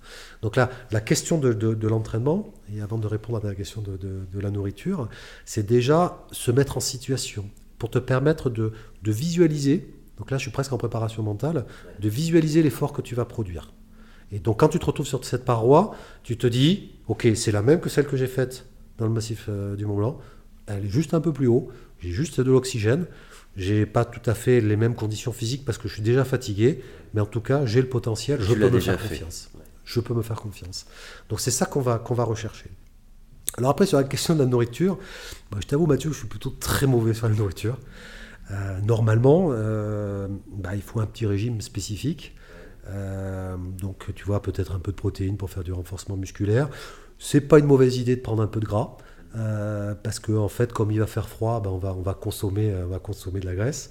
Et en fait, je n'ai pas cette faculté à moi de me dire un mois avant, 15 jours avant, alors que je suis ici à Paris avec ma famille et encore investi dans dans l'activité professionnelle, de me dire, il faut que je commence à habituer mon corps à passer, alors moi je sais pas, je tourne à 2500, 3000 calories par jour, il faut que j'amène mon corps là à passer à, progressivement à 3500, 4000, 5000, j'y arrive pas. Donc euh, même encore, tu vois, pour les, traversées polaires, j'y arrive pas. Donc, euh, ça c'est pas, pas bien. Hein, mais donc du coup, je me mets dans le projet une fois que je suis, euh, je suis, je suis sur place. Ça m'a pas pénalisé, mais ça veut dire derrière que tu passes ben, subitement de 3000 calories, on va dire, par jour à 6000 calories par jour, et que tu consommes beaucoup de calories, et que finalement, et donc c'est pour ça que ta question elle est, vraiment pertinente, et je fais juste le minimum, mais il faudrait que je fasse beaucoup plus, mais c'est pas mon point fort. Euh, sur un projet comme l'Everest, tu vois, 8 semaines, bah, tu perds 8 kilos. Euh, sur un projet comme la traversée du Groenland, on a marché 31 jours, on tournait à 6000 calories par jour de nourriture, j'ai perdu 8 kilos. Sur l'Antarctique, où j'ai marché 35 euh, jours, donc pour 650 km, ben, on était à 6000 calories jour, j'ai perdu 8 kilos. D'accord. Donc, euh, euh, quelque part, ben, tu vois, euh, ben, déjà mes rations, 6000 calories jour, c'était pas assez, puisque du coup j'ai puisé. Donc quand tu pars par exemple sur les expéditions polaires, normalement il faudrait faire de raclette, tartiflette, prendre du gras, du muscle en fait. D'accord. Bon, rassure-moi, tu les reprenais ces 8 kilos à chaque fois entre temps alors c'est effectivement un mauvais conseil de régime que de faire ça, puisque sur 30 jours, perdre 8 kilos, ça, veut dire que quand tu reviens, tu en reprends 12. Ouais. Parce que le corps est en appel, il manque plein de choses, et donc il a besoin de tout. Et puis tu te dis en plus que tu as de la marge. Ouais. Ah, tu te dis, c'est bon. Hein. Puis alors en fait, euh, tu restes, c'est ça qui est très, très rigolo, c'est que tu restes et ton corps, il reste avec la mémoire de 6000 calories par jour. Donc en fait, tu manges beaucoup, tu restes à 6000, mais tu produis moins de, tu produis moins d'efforts. Donc du coup, tu fais du gras. comme tu as créé un stress pour le corps, lui il se dit attends, il me la refera pas la prochaine fois, donc euh, maintenant je stocke quoi. Donc tu prends 12 kilos derrière. Donc je déconseille ce genre de régime, c'est trop violent. Alors donc l'Everest, euh, donc sur ces 8 semaines, euh, comment ça se passe? Donc vous arrivez à un premier camp de base, à quelle à quelle, quelle hauteur? La, première étape, euh, c'est t'acclimater pour arriver au camp de base, parce que le camp de base côté tibétain est à 5200 mètres. D'accord. tu peux, es au, au du Mont Blanc, donc tu peux pas y arriver comme ça. Même si tu arrives en 4x4, hein, puisqu'il y a une route chinoise qui t'amène euh, donc euh, en 4x4 au, camp de base de l'Everest. Donc ça a commencé par 10 jours de trek au Népal. Et on était avec nos, c'était vraiment le voyage là, hein. donc on était avec nos, épouses. Ma femme était là pendant le, pendant le trek. Et donc là, l'objectif du trek, voilà, on est, on est parti de, de, de Lukla, Namche Bazar, c'est la petite capitale des, des, Sherpas, et puis on a fait euh, Gokyo Peak, c'est-à-dire que c'est un sommet qui fait 5000 ou 5100 mètres, donc c'était l'aboutissement du trek, mais comme on a passé pas mal de jours à, à 3000 mètres, 3000, 3004, 3000, pardon, 4000, donc tu t'acclimates. Tu, tu, et donc après, on a traversé la frontière euh, chinoise en bus, et puis là, tu te retrouves sur le plateau tibétain, et là, donc, euh, du jour au lendemain, tu passes de Katmandou, et deux jours après, euh, tu es au camp de base de l'Everest à 5000, 5200 mètres. Quoi. Voilà, donc c'était le projet aussi de, hein, de, de, l'accompagnement de nos épouses, c'est qu'elles soient là jusqu'au camp de base de, de l'Everest. Donc tu as un premier objectif à atteindre, c'est bien t'acclimater pour arriver au camp de base. Euh, je te dis ça, Mathieu, parce qu'effectivement, c'est une des, une des clés qui nous a permis de, réussir. C'est vraiment la stratégie qu'on a mis en place, euh, qui consistait à ne pas se dire bon, bah, ok, l'objectif c'est l'Everest, donc go. Hein, en fait, on a, donc on a eu euh, les, étapes d'acclimatation voilà, de, quelques Français qui avaient fait le, le, le sommet. Donc, euh, se dire ben, ok, quand est-ce qu'il faut monter au camp 1, quand est-ce qu'il faut redescendre au camp de base, quand est-ce qu'il faut tenter le camp 2, redescendre et tout ça. Et aussi, on a, découpé ce projet en plusieurs objectifs intermédiaires, de façon à se dire, ah, ça c'est ce que j'ai appris, hein, c'est que ben voilà, premier objectif atteint, super victoire, on est content, la célèbre, ça renforce la confiance individuelle et collective, et on s'attaque au deuxième objectif. Donc le projet de l'Everest, c'est sept objectifs en fait, en réalité. On a découpé ça en sept objectifs, avec en étant bien, bien sérieux, le sommet étant le sixième, puisqu'en fait le septième c'était redescendre, se mettre à l'abri au camp de base. Si tu fixes comme objectif le sommet, tu redescends jamais, puisque tu donnes tout pour aller au sommet, et après, tu ne te dis pas, bah, ah mince, il faut que je redescende. Parce que redescendre du sommet jusqu'au camp de base, bah, c'est encore 10 ou 12 heures de marche. D'accord. Et tous les accidents sont là d'ailleurs, avec la fatigue, etc. Quoi. Donc euh, voilà, on a découpé le projet en, en, en objectif intermédiaire. Et là, bah, voilà, on arrive au camp de base. Et puis après, on a suivi la stratégie. Et euh, comment, comment ça se passe avec les, les Sherpas? Donc vous avez un, un Sherpa qui, qui, vient avec vous. Euh, comment ça se passe? Vous avez un Sherpa et un guide C'est quoi le rôle Alors, du Sherpa? On n'avait pas de guide euh, français, c'est moi qui faisais le, le, chef d'expédition en fait, en l'occurrence. On avait un chef d'expédition qui nous a préparé, qui avait fait deux fois l'Everest, dont une fois sans, oxygène, par cette voie tibétaine, donc il nous a tout préparé. Lui, en fait, il n'a pas voulu venir avec nous parce qu'il faisait un autre sommet à côté, donc il était déjà sur la saison, sur autre chose.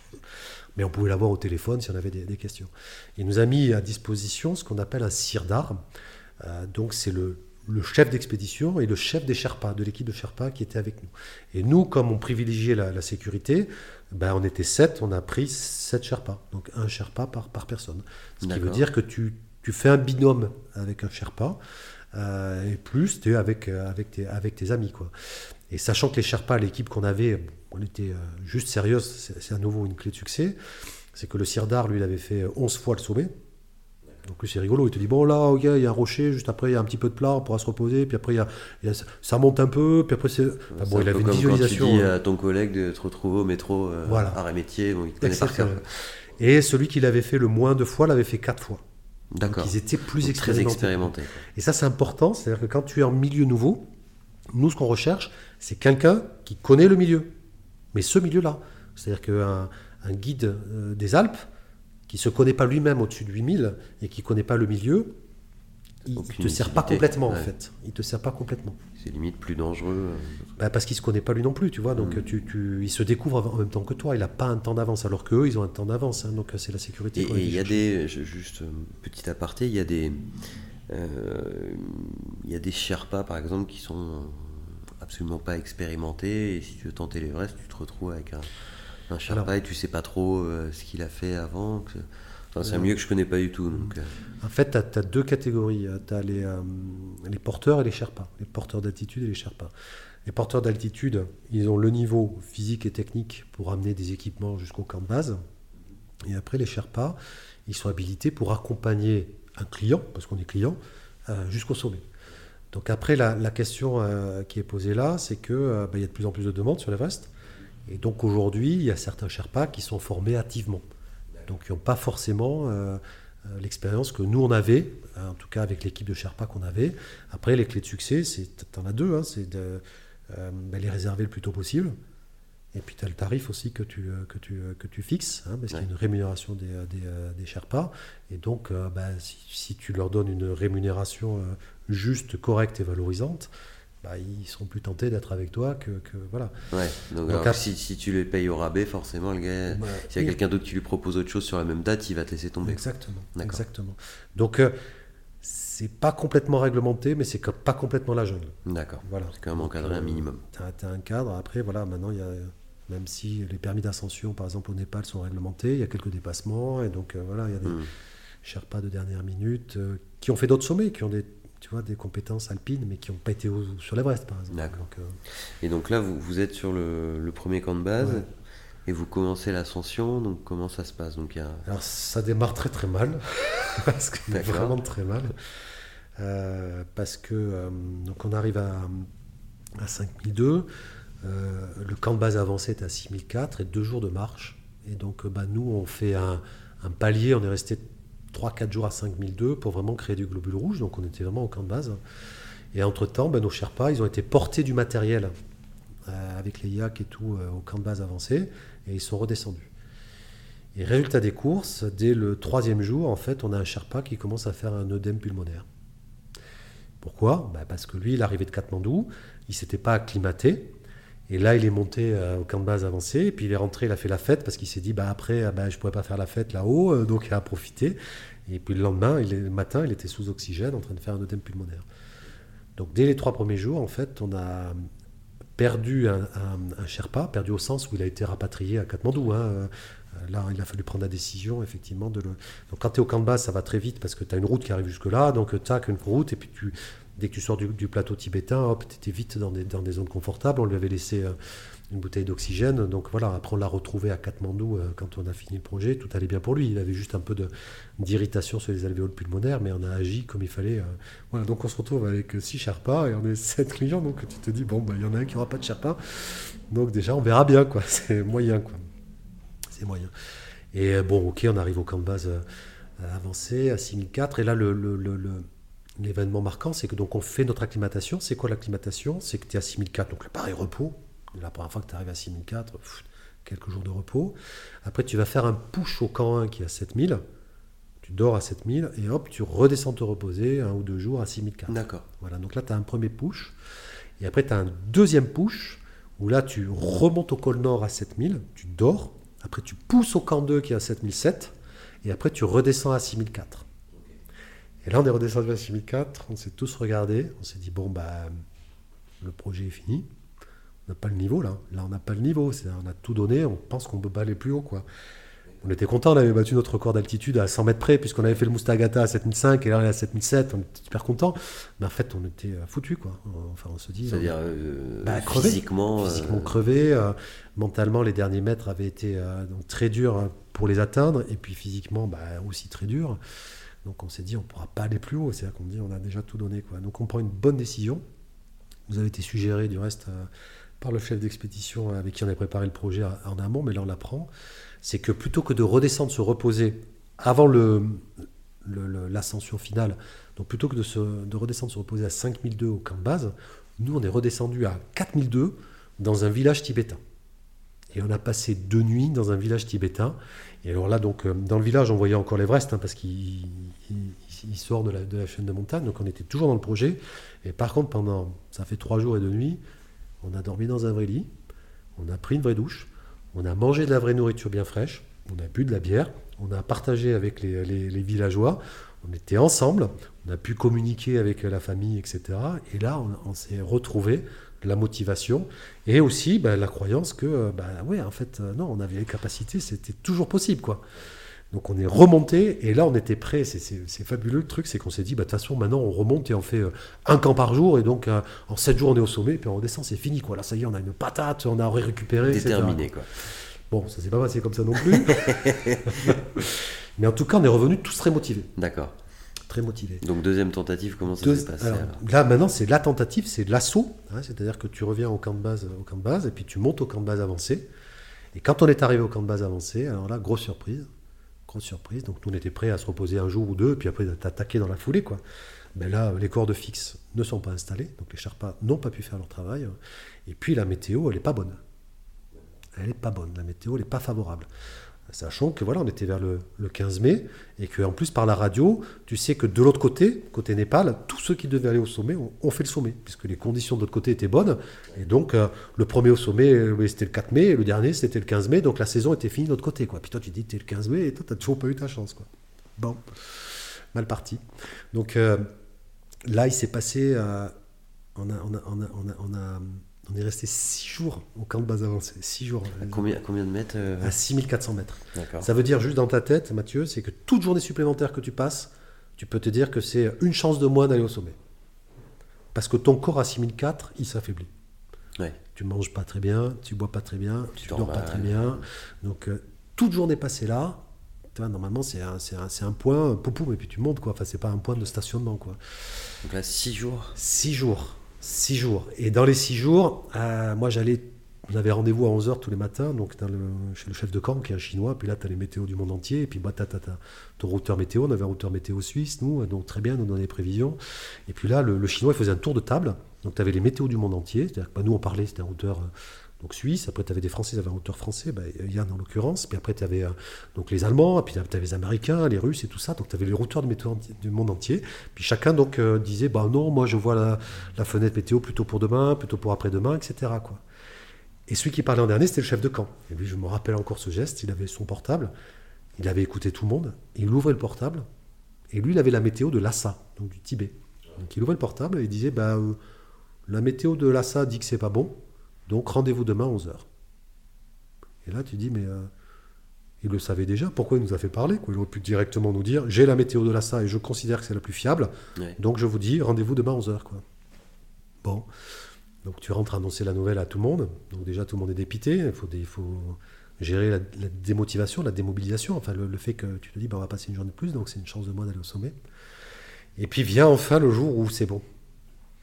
Et là, quand vient le jour où c'est bon, bah, donc, euh, tu vois la fenêtre météo arriver parce que tous les jours, en fait, tu as, voilà, tu sais que, ben, voilà, aujourd'hui on est mercredi, ben, tu as les prévisions pour dimanche, et puis demain jeudi, tu vois que les prévisions pour dimanche, elles n'ont pas changé, etc. Donc tu te dis, le truc est stable, donc euh, ça se profile. Quoi. Et il te faut une météo à trois jours, parce qu'il te faut trois jours pour monter, en fait. Et euh, donc arrive, arrive le, bon jour, et en fait on fait le tour de table, et tout le monde dit, oui, ben là, sommet, c'est 20 et 21 mai, sommet 20 et 21 mai, sommet 20 et 21 mai. Et 20 euh, et 21 mai, c'est-à-dire le 20 c'était jour plein et 21 mai c'était euh, jusqu'à 4 heures de l'après-midi parce que c'était retour du vent. À partir de 4 heures de l'après-midi, rafale à 100 km/h, donc euh, c'est plus, c'est plus exploitable. Le chinois ouvre son ordinateur. Qu'est-ce qu'il va dire? Verdict. Et là il dit, météo de la dit fenêtre météo 20 et 21 mai, on peut y aller 20 et 21 mai. Mais maintenant il y a une règle. Ah, il y a une règle, c'est-à-dire, il dit le 20 mai c'est les Chinois au sommet. Le 21 mai, c'est le reste du monde. Donc il n'y a aucun autre personne, aucune autre personne que les Chinois le 20 mai au sommet. Et là, tu dis, alors attendez, euh, vous êtes combien, vous les Chinois? Ben, Vous êtes 15, ok, x 2, avec les Sherpas, ça fait 30. Ok, alors nous, le reste du monde, ben, on est 80, x 2, ça fait 160 sur la montagne. Donc vous êtes 30 et vous avez une journée pleine. Nous, on est 160 et on a trois quarts de journée. C'est comme ça. Ah ok. Tu rentres dans la tente, tu dis ben, j'ai deux nouvelles à vous annoncer. Il y en a une qui est très très bonne et une autre, euh, je ne sais pas trop.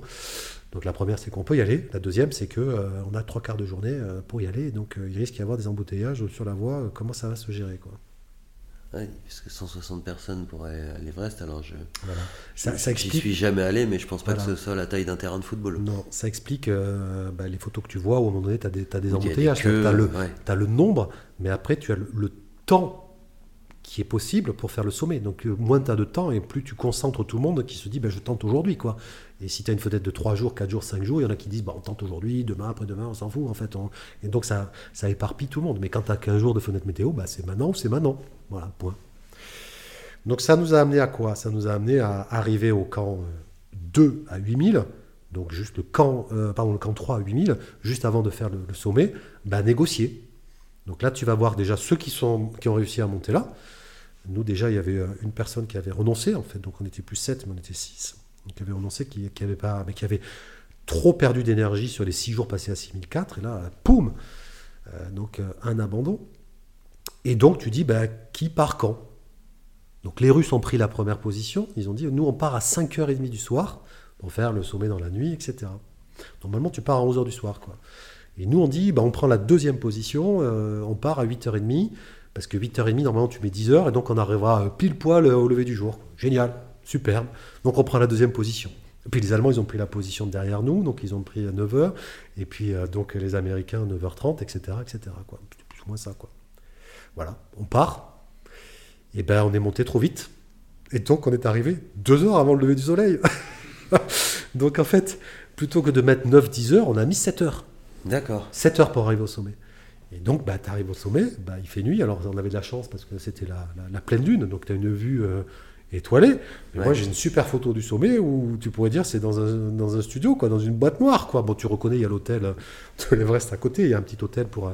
Euh, parce que les Sherpas prient quand ils arrivent au sommet, quoi. Donc, tu reconnais le truc. Mais autrement, euh, bon, moi, j'avais une vision. Après, c'est l'appareil photo et le flash qui donne ça. Et tu te dis, bah, menace. Euh. Ouais, en fait, tu, tu, tu, vois pas grand chose, quoi. Mais non. on a vu à la descente, quand le, lever, quand le jour s'est levé. Et là, tu as une vue, évidemment, sur. Mais on était déjà redescendu, donc tu pas une vue à 360 degrés, quoi, évidemment. Et. Donc bon, on a fait le sommet, euh, on redescend. Donc là, on est, euh, on est quatre au sommet sur, euh, sur 7. Il y avait déjà une personne qui avait abandonné. Il y en a deux qui ont dit non, on ne tente pas le sommet, on ne le sent pas. On va partir non pas à 8h30 comme vous du soir, mais on partira très tôt le lendemain matin. On voudrait aller juste sur, le, sur la crête et voir le derrière. Et puis surtout atteindre 8615 mètres, c'est-à-dire être plus haut que le K2, qui est le deuxième plus haut sommet de la planète, qui fait 8611 mètres. Donc voilà, ça c'était le projet. Ils ont réussi ça, ils étaient contents. Et puis du coup, on est, on est, on est redescendu. Quoi. Mais là, c'est à nouveau, c'est rigolo. quoi. C'est-à-dire, tu as l'apprentissage de te dire. Euh, mais d'ailleurs, on me pose la question, on me dit, mais euh, alors c'est beau, c'est magnifique le sommet? Ben, Je dis, écoute, oui, par pleine lune, c'est magnifique, euh, tout l'environnement et tout. Je dis, pas, quand je montais, ben, j'ai vu un orage par-dessus, j'étais au-dessus des nuages, donc j'ai vu l'orage dans la vallée, j'étais au-dessus. on voyait bien hein, la pleine lune, mais c'est vrai que voilà, la photo, elle est, voilà, j'ai même pas pu faire un 360 avec une caméra, ça n'a aucun intérêt. Je dis, j'ai vu à la descente, hein, c'était magnifique. Je dis après, bon voilà, moi je, je retournerai pas juste pour faire la photo, hein, c'est bon, je l'ai fait le truc. Euh, je retournerai pas juste pour me dire, maintenant je vais faire une photo ou un, 360 euh, juste pour dire comment c'est quoi. Donc euh, c'est la grosse frustration, c'est as fait le sommet, mais t'as pas la photo souvenir qui va avec malheureusement. Et là, je te le dis, euh, je te le dis avec, euh, avec humour, avec recul, mais pour moi, ça a été euh, le projet le plus dur, en fait, en l'occurrence. parce que, ben, en fait, moi, je suis arrivé au sommet, je ne voyais plus très bien d'un œil, puisque j'avais le liquide lacrymal là, qui commençait à, geler. j'avais les cinq orteils des pieds qui commençaient, qui commençaient à geler. Et puis, ben, voilà, moi, je suis resté 20 minutes sur le toit du monde. Et pendant 20 minutes, j'ai eu qu'une seule obsession, c'était de me dire, euh, ben maintenant il faut redescendre. donc tu es au sommet, tu te dis, euh, c'est mon rêve, c'est mon rêve, je veux être là, quoi. Je voulais, je vraiment voir le truc, etc. Et là tu te dis, euh, maintenant, enfin, je suis sur le toit du monde, là je suis assis, parce que je me suis assis, j'ai encore 10 heures d'effort à fournir pour me mettre à l'abri, il faut redescendre, quoi. Il faut redescendre. Parce que je pas du tout, j'étais pas venu là pour euh, m'engager à fond et rester sur la montagne. Et euh, là, tu dis, ça commence à être compliqué. Avec un choc, effectivement, que moi, j'avais pas bien anticipé, c'est que ben, sur la montée, tu croises des cadavres, la descente aussi. Euh, donc, quelque part, tu vois, c'est pas comme quand tu traverses un carrefour sur une route où il y a peut-être eu un accident, mais quand toi tu passes, il n'y a plus les. Il n'y a pas la vision de la mort. Il n'y a pas la vision de l'accident. Tu dis c'est un carrefour dangereux, mais tu sais pas s'il y a eu deux carambolages ici, 10 carambolages, 150 carambolages. Tandis que là, tu es dans une zone qui est appelée la zone de la mort parce que tu n'as pas ta place sans oxygène et tu vois des cadavres. Donc euh, c'est sûr que là, tu n'es pas, pas bien. En tout cas, moi, je l'ai mal vécu. Et euh, je me suis dit, là, attention, euh, là, c'est les. les j'en ai encore l'émotion qui, qui revient, c'est les minutes les plus importantes de ma vie, quoi. Au sens où tu vois la mort de près. Quoi. Tu, peux faire une connerie. Quoi. Ouais, tu peux vite faire, une, bêtise et te retrouver à la place d'un des cadavres. Et, la connerie, elle est, très simple. Hein, c'est je suis fatigué, je m'assois, je m'endors, je suis mort. Je, parce que tu as cumulé un effort. Alors je te donne juste l'exemple de l'effort à fournir. Euh, tu pars J1 du camp 2 à 7007, tu pars à 8h du matin. Et tu reviens J2 à 16h, donc à 4h de l'après-midi au camp de base et tu dors pas. Donc tu fournis 30 euh, heures d'effort, je n'ai pas, pas, calculé exactement, mais bon, un jour et demi d'effort, sans dormir. avec une consommation qui est celle-là, c'est-à-dire que tu n'avances pas, mais même avec l'oxygène, tu es, es, à 170 pulsations minute. Ça veut dire que chaque pas que tu fais, tu respires comme ça. Donc en fait, le premier risque que tu as, c'est un risque cardiaque. C'est-à-dire que ton cœur, il, peut tenir 160, 170, 180 pulsations pendant 10 heures. Quoi. Minutes pendant 10 heures. Quoi. Bon, bah, il a tenu. Euh, il y a des études qui sont faites, effectivement, 40 ans c'est le meilleur âge, avec 38 ans c'est le meilleur âge, parce qu'après, plus tu rapproches 60 ans et plus tu as un risque cardiaque, en fait, euh, par rapport à ces conditions-là. Donc c'était les minutes les plus importantes de ma vie, de me dire, euh, et d'ailleurs c'est ce qui est très ambivalent, c'est tu dis, je fais mon rêve, en fait ce rêve, je prends conscience, effectivement, du coût qu'il peut avoir, en fait. Et là, je ne l'avais pas assez mesuré, il faut être clair. Hein. tu, projettes. peux pas te, projeter ça avant. Enfin... Ah non, tu projettes le plaisir, tu projettes l'engagement, tu projettes. Euh, la, récompense du sommet. Euh. je fais attention à ne pas faire de bêtises, etc. Et là, tu te dis, euh, attention, là, si je merde, j'ai pas de deuxième chance. Hein. Et là, il y, a ton Sherpa aussi qui est là pour te dire, Coco, t'assis pas, on trace. Exactement. Donc, tu as ton Sherpa, et là, le Sherpa, c'est l'ange gardien. Mm-hmm. C'est réellement l'ange gardien, hein, c'est pas. Euh, c'est pas ton accompagnateur de montagne, hein, c'est ton, ton, ton ange gardien. Après, ce qui n'était pas complètement rassurant, c'est que dans ces altitudes-là, en fait, on n'est pas, pas très lucide. C'est-à-dire que je vais, je vais te dire une bêtise, mais on a globalement, allez, c'est une bêtise, hein, c'est pas, pas scientifique, mais 50% des capacités euh, cérébrales et 50% des capacités physiques. L'élément factuel que je peux te donner, c'est qu'on avait dit, donc quand tu es en très haute altitude, il faut boire 5 litres d'eau par, euh, par jour, en fait. C'est très très sec et tu te déshydrates juste par la respiration. Et un peu par la transpiration, mais essentiellement par l'inspiration. Et donc on s'est dit, on marche et toutes les heures on s'arrête, on boit. Ben, sur la montée, sur les 7 heures, on s'est arrêté une fois. À Mushroom Rock, c'est là où tu changes tes, bouteilles en fait. Et c'est là qu'on s'est dit, ah ben, ce serait une bonne idée de boire. Une bonne idée de boire, on avait déjà marché 3h30 quoi. Et après on a rebu au sommet quoi. Donc euh, ce qui est intéressant, c'est qu'on était 6 à cette donnée compacte. On boit, on s'arrête toutes les heures, et il n'y en a aucun qui a la lucidité de se dire, justement s'arrête. Et ça me fait penser, là, tu vois, c'est le Vendée Globe euh, Challenge, et quand tu vois les skippers, il y en a qui ont des montres avec des grosses alarmes. Pourquoi pour, pour être réveillés? Parce que peut-être ils font un micro-sommeil, mais s'ils partent sur un maxi-sommeil, et qu'ils dorment 3 heures, c'était arrivé à Alex Thompson, en fait, euh, sur la route du Rhum, à la fin, il s'était endormi, il s'était pas réveillé, donc qu'ils aient des trucs qui, qui, alarment. Et là, ça, c'est un enseignement. Moi, la prochaine fois, je prendrai un truc, je sais pas, quoi, qui envoie des feux d'artifice ou n'importe quoi, mais toutes les heures, qui dit c'est l'heure, bois, bois, bois, bois parce que tu te mets en danger. C'est-à-dire déshydraté, tous les sportifs savent que dès que tu es un peu déshydraté, bah, tu n'es plus en logique de performance. Quoi. Donc, euh, et, là, as, voilà, si tu prends pas les bonnes décisions, tu fais des mauvais pas, tu es en risque. Il y a hum, quelque chose qui, m'intéresse. Bon, il ne nous reste plus beaucoup de temps, mais j'aurais aimé aborder cette notion avec toi, c'est la, la notion euh, d'équipe. Hum. Euh, parce que dans tous ces projets, jamais seul, donc soit avec un Sherpa, avec un guide, avec ta femme, avec les, autres personnes du projet. Euh, est-ce que tu peux me parler Alors, on n'a pas eu le temps de parler de, euh, de ton expédition, euh, mais en tout cas, dans voilà, l'Everest, tous les autres sommets que tu as pu faire, comment ça se concrétise l'esprit d'équipe? Est-ce que c'est vraiment important? Alors, ce type de projet L'équipe, euh, déjà, c'est la base du projet. C'est-à-dire que là, euh, tous ceux avec qui euh, je pars veulent le faire en équipe. Tu peux avoir des aventuriers qui veulent faire le projet en solo. Donc ils auront une équipe à distance. C'est ceux qui vont les aider pour les préparer, c'est ceux qui vont les aider sur la logistique, c'est ceux qui vont les aider sur, le, sur la météo, etc. Mais eux, ils sont seuls dans le milieu. Nous, on est, on est tous en équipe. En tout cas, dans les projets que j'ai pu faire, c'est en équipe. Après, tu as deux types d'équipes. Tu as l'équipe de comme sur l'Everest, où en fait on se connaissait et on a construit les projets ensemble, et donc on se connaissait en situation. Et puis d'autres équipes que j'ai pu avoir, euh, traversée du Groenland, euh, pôle Nord, pôle Sud, où là c'est des équipes de personnes que tu découvres euh, presque à l'aéroport. Tu as eu des échanges avec eux par Skype, par tout ce que tu veux, mais tu ne les connais pas vraiment. Donc là, oui, c'est très important parce que tu as déjà un principe, tu vois, en cohésion d'équipe qui est fort, c'est que on est interdépendant. Euh, concrètement, ça veut dire quoi? Ça veut dire que euh, c'est un petit peu comme en plongée, on est toujours en binôme en plongée. Euh, ben là, c'est pareil. Si, on est tous les deux en, binôme, Mathieu, si par exemple toi tu commences à geler du nez, des pommettes ou des oreilles, tu le sentiras pas parce que le froid est anesthésiant. Donc le seul qui le verra, c'est moi. si tu n'as pas mis un masque qui te protège bien la peau, le seul qui le verra, c'est moi. Euh, et donc, euh, réciproquement, le seul qui verra si moi j'ai de la peau exposée, c'est toi. Ensuite, si on est encordé, si tu dévisses, tu m'embarques. D'accord? Donc on s'auto-assure, en fait, en réalité. Et donc euh, là, il ne s'agit pas de performance, il s'agit de sécurité. Si tu, si tu dévisses, j'ai intérêt à t'arrêter parce que je pars avec toi. Quoi. Donc tu as ce principe d'interdépendance. donc là, tu vois, sur les éléments de, de cohésion d'équipe, on a un projet commun. Voilà. Tu as ce principe d'interdépendance.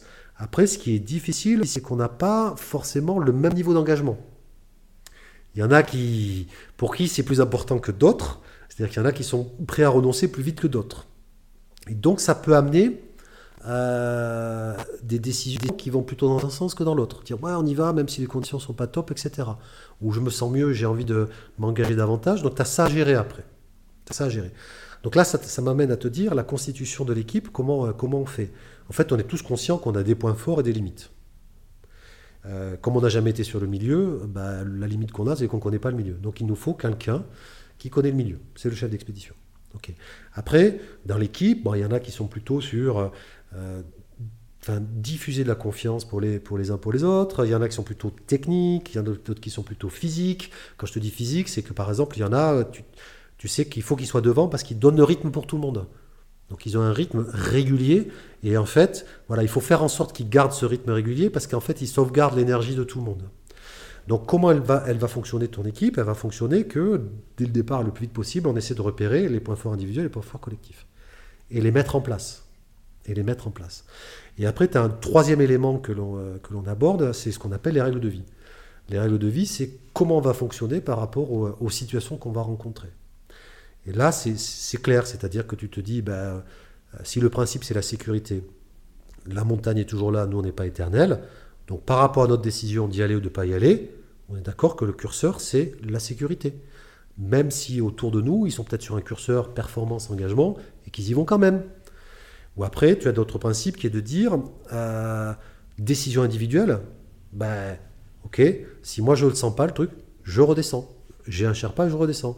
Et si par exemple, moi je décide ça, toi Mathieu, tu peux pas me dire, mais si Jérôme, regarde, on est à 100 mètres du camp ou 100 mètres du sommet, viens. Respecter la décision de chacun. tu respectes la décision, c'est-à-dire là, c'est pas aller un petit effort, je suis avec toi. Non, si je suis en limite, ben, je me connais mieux que toi, et donc, du coup, je redescends et tu acceptes que je redescende. Et on fera pas la photo au sommet ensemble.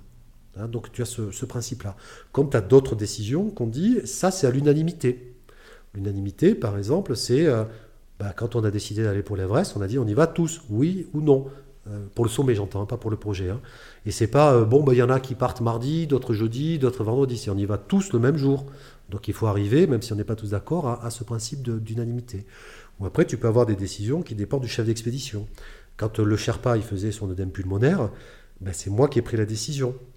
Alors que j'avais des tensions pour que, euh, fait, il descende mais il remonte. Euh, alors que ben, ses alvéoles pulmonaires étaient abîmés pour la saison, donc sa saison était terminée, parce qu'on se retrouvait à 6 Sherpas pour cette personne, donc j'avais des tensions partout. Et puis lui, il voulait remonter, parce que lui aussi, ben, il voulait être payé euh, comme un Sherpa, et il voulait garder sa notoriété de Sherpa, parce que le résultat des courses, lui, il est plus Sherpa. Juste après, il est redescendu porteur, quoi. Porteur d'altitude, mais plus Sherpa, il a perdu sa notoriété. Donc tu as des tensions dans tous les sens, mais c'est ma responsabilité pénale qu'on a engageait, quoi. Donc à un moment donné, tu as tous les éléments, tu dis, euh, ben, vous n'êtes pas content, mais je veux dire, s'il se passe quelque chose, c'est moi qui vais devant la justice. Donc non, euh, donc voilà, tu as tous ces paramètres qu'on décide euh, ensemble, comme aussi l'entraide. Concrètement, ça veut dire quoi? C'est pas un principe, c'est une réalité. Donc l'entraide, ça veut dire, ok, tu es fatigué, eh bien, je vide ton sac et c'est moi qui porte ta charge. Donc c'est facile à dire ça. Hein, mais quand c'est toujours le même qui est fatigué, c'est plus difficile à gérer. Tu vois, donc après, tu as, tu as ce genre de, paramètres à gérer en situation. Euh, Donc l'équipe, pour finir, je, je, vais prendre un, adage qui est, hyper connu, mais qui, se vérifie là. On dit souvent, euh, tout seul tu vas plus vite, mais en équipe tu vas plus loin. Et là, ça, se vérifie parce que globalement, euh, bah, tu as des paramètres nouveaux, tu as des expériences nouvelles, on peut discuter, on peut prendre des bonnes décisions. Ou pas, mais en tout cas, collectivement, en fait, on s'entend, on s'entraide, etc. Quoi. voilà, ça, tout seul. ça prend tout son sens dans le contexte de, de la haute montagne. Voilà. Hein, donc avec des bonnes compétences derrière. Hein. C'est-à-dire que c'est une équipe de cyclistes et que tu te mets à la montagne. Enfin voilà, c'est comme des montagnards qui se mettent au cyclisme. Enfin, je veux dire, moi en cyclisme, je serais nul. Donc, euh, enfin voilà, après, c'est, euh, il faut des compétences par rapport au milieu, tout ça. Euh, on va devoir te, libérer, mais on, peut, on peut revenir. Alors, juste brièvement, les, donc, tu as fait le, le Seven Summits. Donc, qu'est-ce qui constitue, c'est quoi les, sept ascensions du, du Seven Summits Donc Seven Summits, c'est le sommet le plus haut de chaque continent. Donc c'est pas les plus hauts sommets de la planète, mais c'est le sommet le plus haut de chaque continent. Donc tu as pour l'Afrique, donc c'est le Kilimanjaro. Pour l'Europe, euh, c'est l'Elbrus, l'Elbrus qui est à côté de, Sochi, là où il y a eu les, les JO. Donc c'est pas c'est pas le Mont Blanc, hein. l'Elbrus il fait 5600 euh, mètres, donc un peu plus haut. Pour l'Asie, tu as tu as l'Everest, donc qui est en plus euh, le toit le toit du monde. Pour l'Océanie, donc tu as la pyramide de Cartens, qui est en Papouasie, qui fait 4800 ou 900 mètres. Pour l'Antarctique, tu as le mont Vinson, donc tu as, quelques chaînes de montagnes en, en Antarctique. Donc là, c'est pareil, c'est un sommet à 4900 mètres avec des conditions très dures, parce que quand tu es au sommet, nous on avait du moins 47, donc je suis resté une minute au sommet, tu vois, c'est le plus court. une minute. Après, on est redescendu quelques mètres pour se mettre à l'abri. Ensuite, tu as l'Amérique du Sud, donc ça c'est l'Aconcagua, qui est en Argentine, qui fait 6900 mètres. Et puis pour l'Amérique du Nord, c'est le, McKinley, ou le Denali. Obama lui a redonné son nom d'origine, le Denali, qui est en Alaska et qui fait 6100 euh, quelque chose, quasiment 6200 mètres. D'accord. Et sur, sur euh, sur tous ces, différents sommets, alors aussi sur ton, ton expédition au pôle sud, je dirais, sur, euh, sur toutes ces aventures. Euh, ça a été quoi le, moment le plus difficile pour toi, auquel il a dû faire face? Alors, Tu as dû faire face. Tu en as deux. Donc c'est le sommet de l'Everest. Ouais. Euh, là, bon, j'étais un peu. Et après, tu as le dernier projet que j'ai fait là, qui était euh, donc de, rallier le, pôle sud en, passant par euh, la voie empruntée par Amundsen, Amundsen étant le, premier à, avoir été au pôle sud en 1911. Donc il a ouvert une voie en fait, enfin il a ouvert, euh, c'est pas ouvert, mais il est passé par une voie. Et donc là, le, pour ce dernier projet, pour finaliser l'Explorer Grand Slam, je, voulais passer sur ces, sur ces traces en fait. Voilà, juste hommage aux pionniers. On s'est recueilli sur son, sur son cairn, un cairn qu'il avait laissé pour euh, montrer à, euh, son équipe. L'Explorer Grand Slam, pardon, du coup, euh, là c'est encore différent du Seven Summit. Alors, l'Explorer Grand Slam, c'est les Seven Summit plus pôle Nord et pôle Sud en ski poulka. Donc l'Explorer Grand Slam, c'est la continuité des Seven Summit. Ok, très bien. Et, et donc, ce projet-là,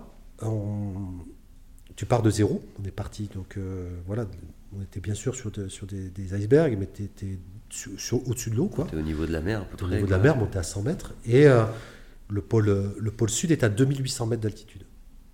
Et en fait, ça démarre par la remontée d'un glacier, qui est le glacier euh, Axel Edberg. Sur 70 km à peu près, euh, tu remontes, voilà, tu arrives à, à, 2008, parce qu'après sur le plateau, tu montes à 3002, puis tu redescends à 2008. Quoi. Et là, ça a été le plus dur. C'est-à-dire que là, c'est encore cette logique des opportunités, de faire avec les éléments on, dit qu'on démarre gentiment, c'est-à-dire qu'on avait une poulka de 80 kg, et on dit les premiers jours, on, marche 5 heures. Bah oui. Et en fait, le premier jour, on a marché 15 heures. Et oui, pourquoi? Parce qu'en fait, on, avait vu que dans la météo, ça allait, allait un peu se gâter, donc il fallait, euh, prendre un peu d'avance. Le résultat des courses, bah, après ma nuit, moi, je me suis levé, euh, bah, j'étais tout raide. J'avais des courbatures sur tout le corps. J'ai jamais eu des courbatures sur tout le corps, mais là, des courbatures sur tout le corps c'est pas possible. Moi, je questionnais les autres. J'étais avec deux Anglais, un Néo-Zélandais, donc eux le font en mode soit fort. Je disais les courbatures. Non, non, un peu fatigué, mais rien, quoi. Bah, bah pas niveau, quoi. Pas niveau. Et cette remontée du glacier a été vraiment très difficile, puisqu'on avait de la neige profonde. Et la neige profonde, ben, ça veut dire que ta poulka, ton traîneau, en fait, il frotte beaucoup. Donc tu remontes et ça frotte. Donc quand tu es sur de la glace, le truc il glisse en fait. Ouais, donc c'est glisse. donc tu le, sens pas trop le poids. C'est autoporté. Ouais. Tu sens, tu, voilà, tu sens moins le poids. Là, oh là, là. Et tous les jours j'avais des courbatures et tous les jours je me dis mais j'ai pas le niveau quoi. Et en plus le truc c'est que tu es au milieu de rien et tu dis en fait en plus euh, ben, personne peut venir me chercher quoi. Donc j'ai pas d'autre choix que de continuer. Euh, pour déclencher des secours, donc là pour ce genre de raison c'est très très cher. Et en plus, tu n'es pas sûr que l'avion peut s'approcher. Oui, voilà. Il peut aussi te dire, bah, on vient dans une semaine. Ou... Exactement. Donc euh, ça veut dire tu attends. Et, et, là, ça a été vraiment très dur. La question que je me suis posée, c'est est-ce que, est -ce que j'ai le niveau? Et on revient sur ta question de la préparation de tout à l'heure. Bah, comme tu combines euh, vie perso, vie professionnelle et puis aventure, bah, moi, deux jours avant de partir, j'étais encore en train d'animer une formation euh, au management. Quoi. Et donc, j'estimais m'être suffisamment préparé au regard de l'expérience que j'avais. Et oui, j'étais bien préparé pour le plateau polaire, c'est-à-dire pour 500 km qu'on faisait une fois qu'on sortait du glacier. Quoi. Mais pour la première partie dans le glacier, ben, j'aurais dû faire plus de renforcement musculaire. Et pour le coup, là, j'aurais dû faire du, de la salle, quoi, tu vois, faire vraiment les squats et tous les machins euh, pour avoir plus de puissance musculaire, en fait. Et là, donc, c'était une difficulté d'ordre physique? Et mental. Parce que globalement, quand tu vois que tu n'as pas le niveau, euh, j'étais avec des bons, hein, c'était les bons, ils avaient déjà été au pôle sud par une autre voie, quoi. Donc moi, j'étais le seul à être. Euh, j'avais été. voilà, j'avais fait la même quantité d'efforts qu'eux en faisant la, traversée du Groenland, parce que j'avais marché 31, km, 31 jours pardon, euh, euh, donc sur, sur une calotte polaire, donc c'était la même chose qu'eux. Bon, eux, ils avaient fait 45 et 50 jours, mais bon, c'était la même chose. Quoi. Et eux, ils n'avaient pas fait une remontée de glacier non plus, mais euh, je me dis, j'ai pas le niveau, j'ai rien à faire là. Quoi. Et, donc mentalement, tu te dis, bon, ben là, c'est mon dernier projet pour concrétiser Explorer Grand Slam. J'ai surestimé mes capacités à le faire. Et là, c'est pas du tout des capacités techniques, c'est des capacités physiques et donc mentales derrière. Quoi. Donc là, euh, ben, tu es triste dans ton UV le soir, tu te dis qu'est-ce que je fous là? Enfin, je, ne peux pas abandonner en plus, je suis obligé de continuer, et puis je peux pas être le dernier parce qu'on faisait un principe de roulement. C'est dur. C'est vraiment très dur. Et des journées de 10 heures de marche, et 10 heures, tu as le temps de penser à, qu'est-ce que tu fais là. quoi. Ouais. Et euh, si tu devais. Euh, si tu devais donner un conseil aux personnes qui, souhaiteraient justement euh, faire l'Explorer Grand Slam, au moins les Seven Summits, mais se lancer dans ce type d'aventure, quel conseil tu leur donnerais s'il y a toi une chose, un enseignement, je dirais, que, que, que t'ont appris ces aventures? Et En fait, c'est euh, le mot enseignement que j'aime bien, euh, du coup, Mathieu, c'est avoir la patience d'apprendre. parce que là, on a eu un échange de quelques minutes, mais ça résume 16 euh, ans de ma vie. Euh, il y en a qui arrivent à faire l'Explorer Grand Slam en une année, donc c'est les pros. Euh, là, nous, sur l'Explorer Grand Slam, on est deux Français. Il y a moins de 100 personnes dans le monde à l'avoir fait. Tu es sur des compétences qui sont différentes parce que chaque sommet est, différent. Après, moi, j'ai pris que des voies normales parce que j'ai pas comme point fort d'être en escalade, je suis nul, je suis trop lourd. Donc, il faut surtout pas des voies trop techniques me concernant, autrement, je ne peux pas monter. Euh, donc c'est choisir les bonnes voies, c'est connaître et découvrir son, potentiel, et puis après fixer les objectifs en fonction de ton, de ton potentiel, et ça passe par un apprentissage, et quand je te dis apprentissage, c'est apprentissage et réapprentissage, parce que ben, quand tu passes de l'alpinisme au monde polaire, ben, ce n'est pas les mêmes compétences. En fait, tu as le froid en commun, mais c'est tout. Et c'est sûrement une des raisons qui fait qu'il n'y a pas beaucoup d'exploreurs Grand Slam aujourd'hui. Euh, parce que parce que ben, ceux qui font des expéditions polaires, ben, ils restent dans le polaire, et puis ceux qui font, euh, et puis ils ont horreur d'attendre dans un camp de base pour s'acclimater, ils sont toujours dans l'activité. Et vice versa. Et puis les alpinistes, ben, tu as, des projets où j'engage toujours plus de technique, toujours plus d'altitude, des sommets différents dans des parties du monde différents, et donc je ne m'intéresse pas forcément à d'autres milieux. Donc c'est sûrement une des raisons qui fait que. Donc voilà, c'est la, la capacité à te dire, euh, je redémarre à zéro, c'est un projet nouveau, je redémarre à zéro, c'est-à-dire j'ai des compétences mais j'ai plein de choses que je vais découvrir sur le milieu. Donc humilité et surtout euh, ben, grosse vigilance, c'est-à-dire euh, être conscient de, tous les éléments, tous les paramètres et prendre toutes les informations euh, du milieu, des personnes, etc. pour te dire en quoi ils peuvent m'aider en fait, en, l'occurrence. et après, le deuxième élément, c'est, ben, je t'ai parlé des points forts, ben, c'est grandir sur ces points forts Hein, c'est-à-dire, c'est découvrir, parce que comme tu es dans un milieu un peu différent, bah, tu sors de ta zone de confort tout le temps. Moi, c'est ce que je recherche, c'est une de mes motivations, ce qui te permet de découvrir tes ressources et donc d'identifier des points forts. Et donc après, c'est euh, en prendre conscience et euh, les utiliser, y compris quand c'est dur. C'est-à-dire que là, les expériences que je t'ai données euh, tout à l'heure, bah, c'est notamment la, difficulté que j'avais sur l'Antarctique. Euh, sur, dans, le glacier Axel Edberg, c'est effectivement ben, ben, mentalement, quoi. Mentalement, boum, tu remets tes routines euh, de visualisation, tu mets, tu mets tes routines d'activation euh, et d'imagerie mentale. Donc là, tu te dis, ok, ben, donc je me mets en mode machine, donc je compte mes pas sans les compter, donc tu apprends à compter jusqu'à 10. Pendant 35 jours, j'ai appris à compter jusqu'à 10, et à chaque pas, tu fais 1, 2, 3, 4, 5, 6, 7, 8, 9, 10, 1, 2, 3. Donc, en fait, tu, mobilises ton esprit sur quelque chose. Et après, tu te dis, OK, euh, j'ai toujours fait mes projets pas à pas, ben, un pas, un pas. Et donc, ma devise derrière, c'est de dire, de toute façon, à ce moment-là de l'expédition, j'ai jamais été aussi près du but. Et ce qui est une vraie réalité, même quand tu es à 500 km du but, parce que globalement, comme c'était pas la deuxième fois que je faisais ce projet, chaque pas que je faisais te rapproche du but. Hein, et donc, comme tu as décomposé le projet aussi en objectifs intermédiaires, bah, tu construis de la confiance en disant bah, Ok, ça y est, premier objectif atteint, quoi qu'il en soit. ça m'a coûté beaucoup d'énergie, mais premier objectif atteint. Donc, après, si tu veux, c'est ce, cette identification et cette capitalisation des points forts qui te permettent d'avoir davantage de confiance et confiance en tes capacités à relever ces défis-là quoi, et faire face à des situations pour lesquelles tu es préparé au mieux, mais tu n'es jamais préparé euh, comme il faut parce qu'il bah, se passera toujours des imprévus, quoi, en fait, en l'occurrence. Ok, bon, super. Euh, je suis désolé, on va, devoir euh, s'arrêter là. Le temps nous manque malheureusement. moi, j'aimerais bien que tu, tu, rappelles à nos auditeurs les, les sujets justement que, que, tu abordes en conférence et, et, pour lesquels justement tu arrives à faire l'analogie entre le, tes aventures et le monde de l'entreprise. Est-ce que tu peux nous, nous rappeler justement ces, ces, différents thèmes? Alors, tu as des logiques de, de, performance individuelle et performance collective. Donc ça, c'est le point numéro un, c'est-à-dire que je peux illustrer comment j'essaie de me mettre à mon meilleur niveau de performance pour relever ces, défis. Ça va dans la fixation de l'objectif, à la préparation, à la gestion d'efforts, à la, euh, gestion aussi de la récupération, tous ces points-là.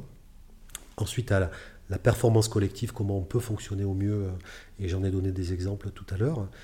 Et euh, aujourd'hui, et c'est aussi la, situation que l'on rencontre qui, est d'actualité, où, le parallèle avec le monde de l'aventure est fort, on est en situation inédite, Covid-19, confinement, déconfinement. Euh, voilà, on est en situation inédite au sens où euh, bah, tout le monde est déboussolé, on est en logique d'adaptation, on est tous sortis de notre zone de, euh, confort, donc on, voilà, on découvre peut-être des limites personnelles et, aussi des nouvelles ressources et des points forts. Donc là, ce qui, fonctionne beaucoup dans l'analogie, c'est bah, mieux gérer les éléments d'incertitude. En fait, toutes les aventures que, que je, que je, peux faire. On est en milieu extrême, donc c'est un milieu qui ne te laisse pas trop le droit à l'erreur, il hein, faut, le dire comme ça, il est risqué. Et, euh, et en fait, la, compétence que j'ai développée fondamentalement et qui m'aide aujourd'hui, tant dans l'entreprise, tu vois, Virtuous Seven, que dans la situation inédite que l'on rencontre, hein, et dans la situation d'ailleurs qui va sûrement durer, ben, c'est une meilleure gestion de, de, de, de l'imprévisible et de, et de l'incertitude. Puisque, en fait, une expédition, c'est juste que ça, quoi. C'est que ça. Euh, donc, ça m'a ça, m'a permis, moi, de développer des comportements. Et dans les, euh, dans les conférences, ben, je les illustre à travers les, anecdotes. Ben, on en a partagé quelques-unes, là. Et, euh, et, après, j'essaie de faire des transpositions, c'est-à-dire dire, bah, vous, tiens, on a un objectif, comment on reste dans la, dans la dynamique, quels sous-objectifs on peut, on peut se fixer, comment vous identifiez vos ressources, vos points forts. Donc, quand on est en zone de confort, c'est quoi Enfin, ou en routine de performance, c'est quoi vos points forts Puis, quand vous êtes en situation inédite, là, comme avec euh, la Covid-19, bah, du coup, qu'est-ce que ça vous a fait ressortir comme, euh, comme point fort? Puis après, bah, quand on est dans des milieux incertains et imprévisibles, nous, on apprend à faire la différence entre les éléments sur lesquels on peut agir concrètement les éléments qui sont hors contrôle. Donc comment on gère bien son énergie, on se focalise sur les éléments sur lesquels on peut agir. Quand je suis confiné euh, quatre jours euh, au moment de Noël euh, l'année dernière, donc en, 2019, voilà, à 500 km du pôle, avec des rafales de vent colossales, je ne peux pas agir sur la météo. Quoi. Donc du coup, soit je perds toute mon énergie à me dire ah là là, il y a une tempête en Antarctique, comme si ça n'arrivait jamais, quoi. Tu vois, c'est et combien de temps ça va durer, etc. Et je, perds toute mon énergie là-dessus, ben, c'est sûr que je ne vais pas jusqu'au bout. Donc du coup, c'est comment tu te recentres derrière sur les éléments sur lesquels tu peux agir. Euh, donc c'est apprendre aussi à faire ce, distinguo-là. Et dernier point, euh, justement, que nous on apprend, et ce que j'ai voulu illustrer, c'est euh, ben, comment je gère mon énergie dans la durée, parce que ben, tu ne sais pas ce qui t'attend. C'est un peu l'image de tu as fait le sommet de l'Everest, tu penses qu'il fallait donner toute l'énergie, mais non, il en faut encore pour redescendre. Euh, donc c'est comment tu en gardes sous le pied euh, pour avoir suffisamment d'énergie et de lucidité pour prendre des bonnes décisions par rapport à des imprévus que, que tu rencontres tous les jours, et qui est Covid ou pas Covid. On est aujourd'hui dans un, dans un monde des affaires où il y a de plus en plus d'incertitudes. Et, on est plus, de plus en plus en adaptation et, réaction, réactivité par rapport à ça. Quoi. Bah écoute, euh, ce, fut court au final, ça m'a paru très court. Euh, bon, malheureusement, on n'a pas eu le temps d'aller dans, le détail de toutes ces expériences, mais en tout cas, voilà, moi j'ai bien ressenti certaines, euh, clairement, hein, de, fortes, un fort lien entre tes, expéditions et, ce qu'on peut vivre parfois dans des, entreprises. Euh, notion de solidarité, de préparation, de, parfois aussi savoir renoncer, c'est quelque chose que qu'on aborde, enfin le droit à l'échec entre guillemets, quelque chose qui est une problématique d'entreprise assez régulière. Enfin, et voilà, il y a plein d'autres thèmes que, que, tu abordes, tu, viens de nous, nous les citer. Euh, donc je, je, voulais te remercier pour ce temps. Et puis, je voulais remercier bah, nos auditeurs qui sont encore là. Et si vous êtes encore là, bah, c'est que ce podcast, il vous a plu. Donc, n'hésitez pas à, nous aider en mettant un petit like, euh, en mettant 5 euh, étoiles à ce podcast. Ça nous permettra de continuer bah, à mettre en avant euh, profil de personnalités inspirantes comme Jérôme. voilà. Donc, merci Jérôme. Merci Mathieu. Et puis, euh, donc, euh, pour plus d'informations euh, sur Jérôme, n'hésitez pas à aller consulter son profil. Et à bientôt pour de nouvelles aventures.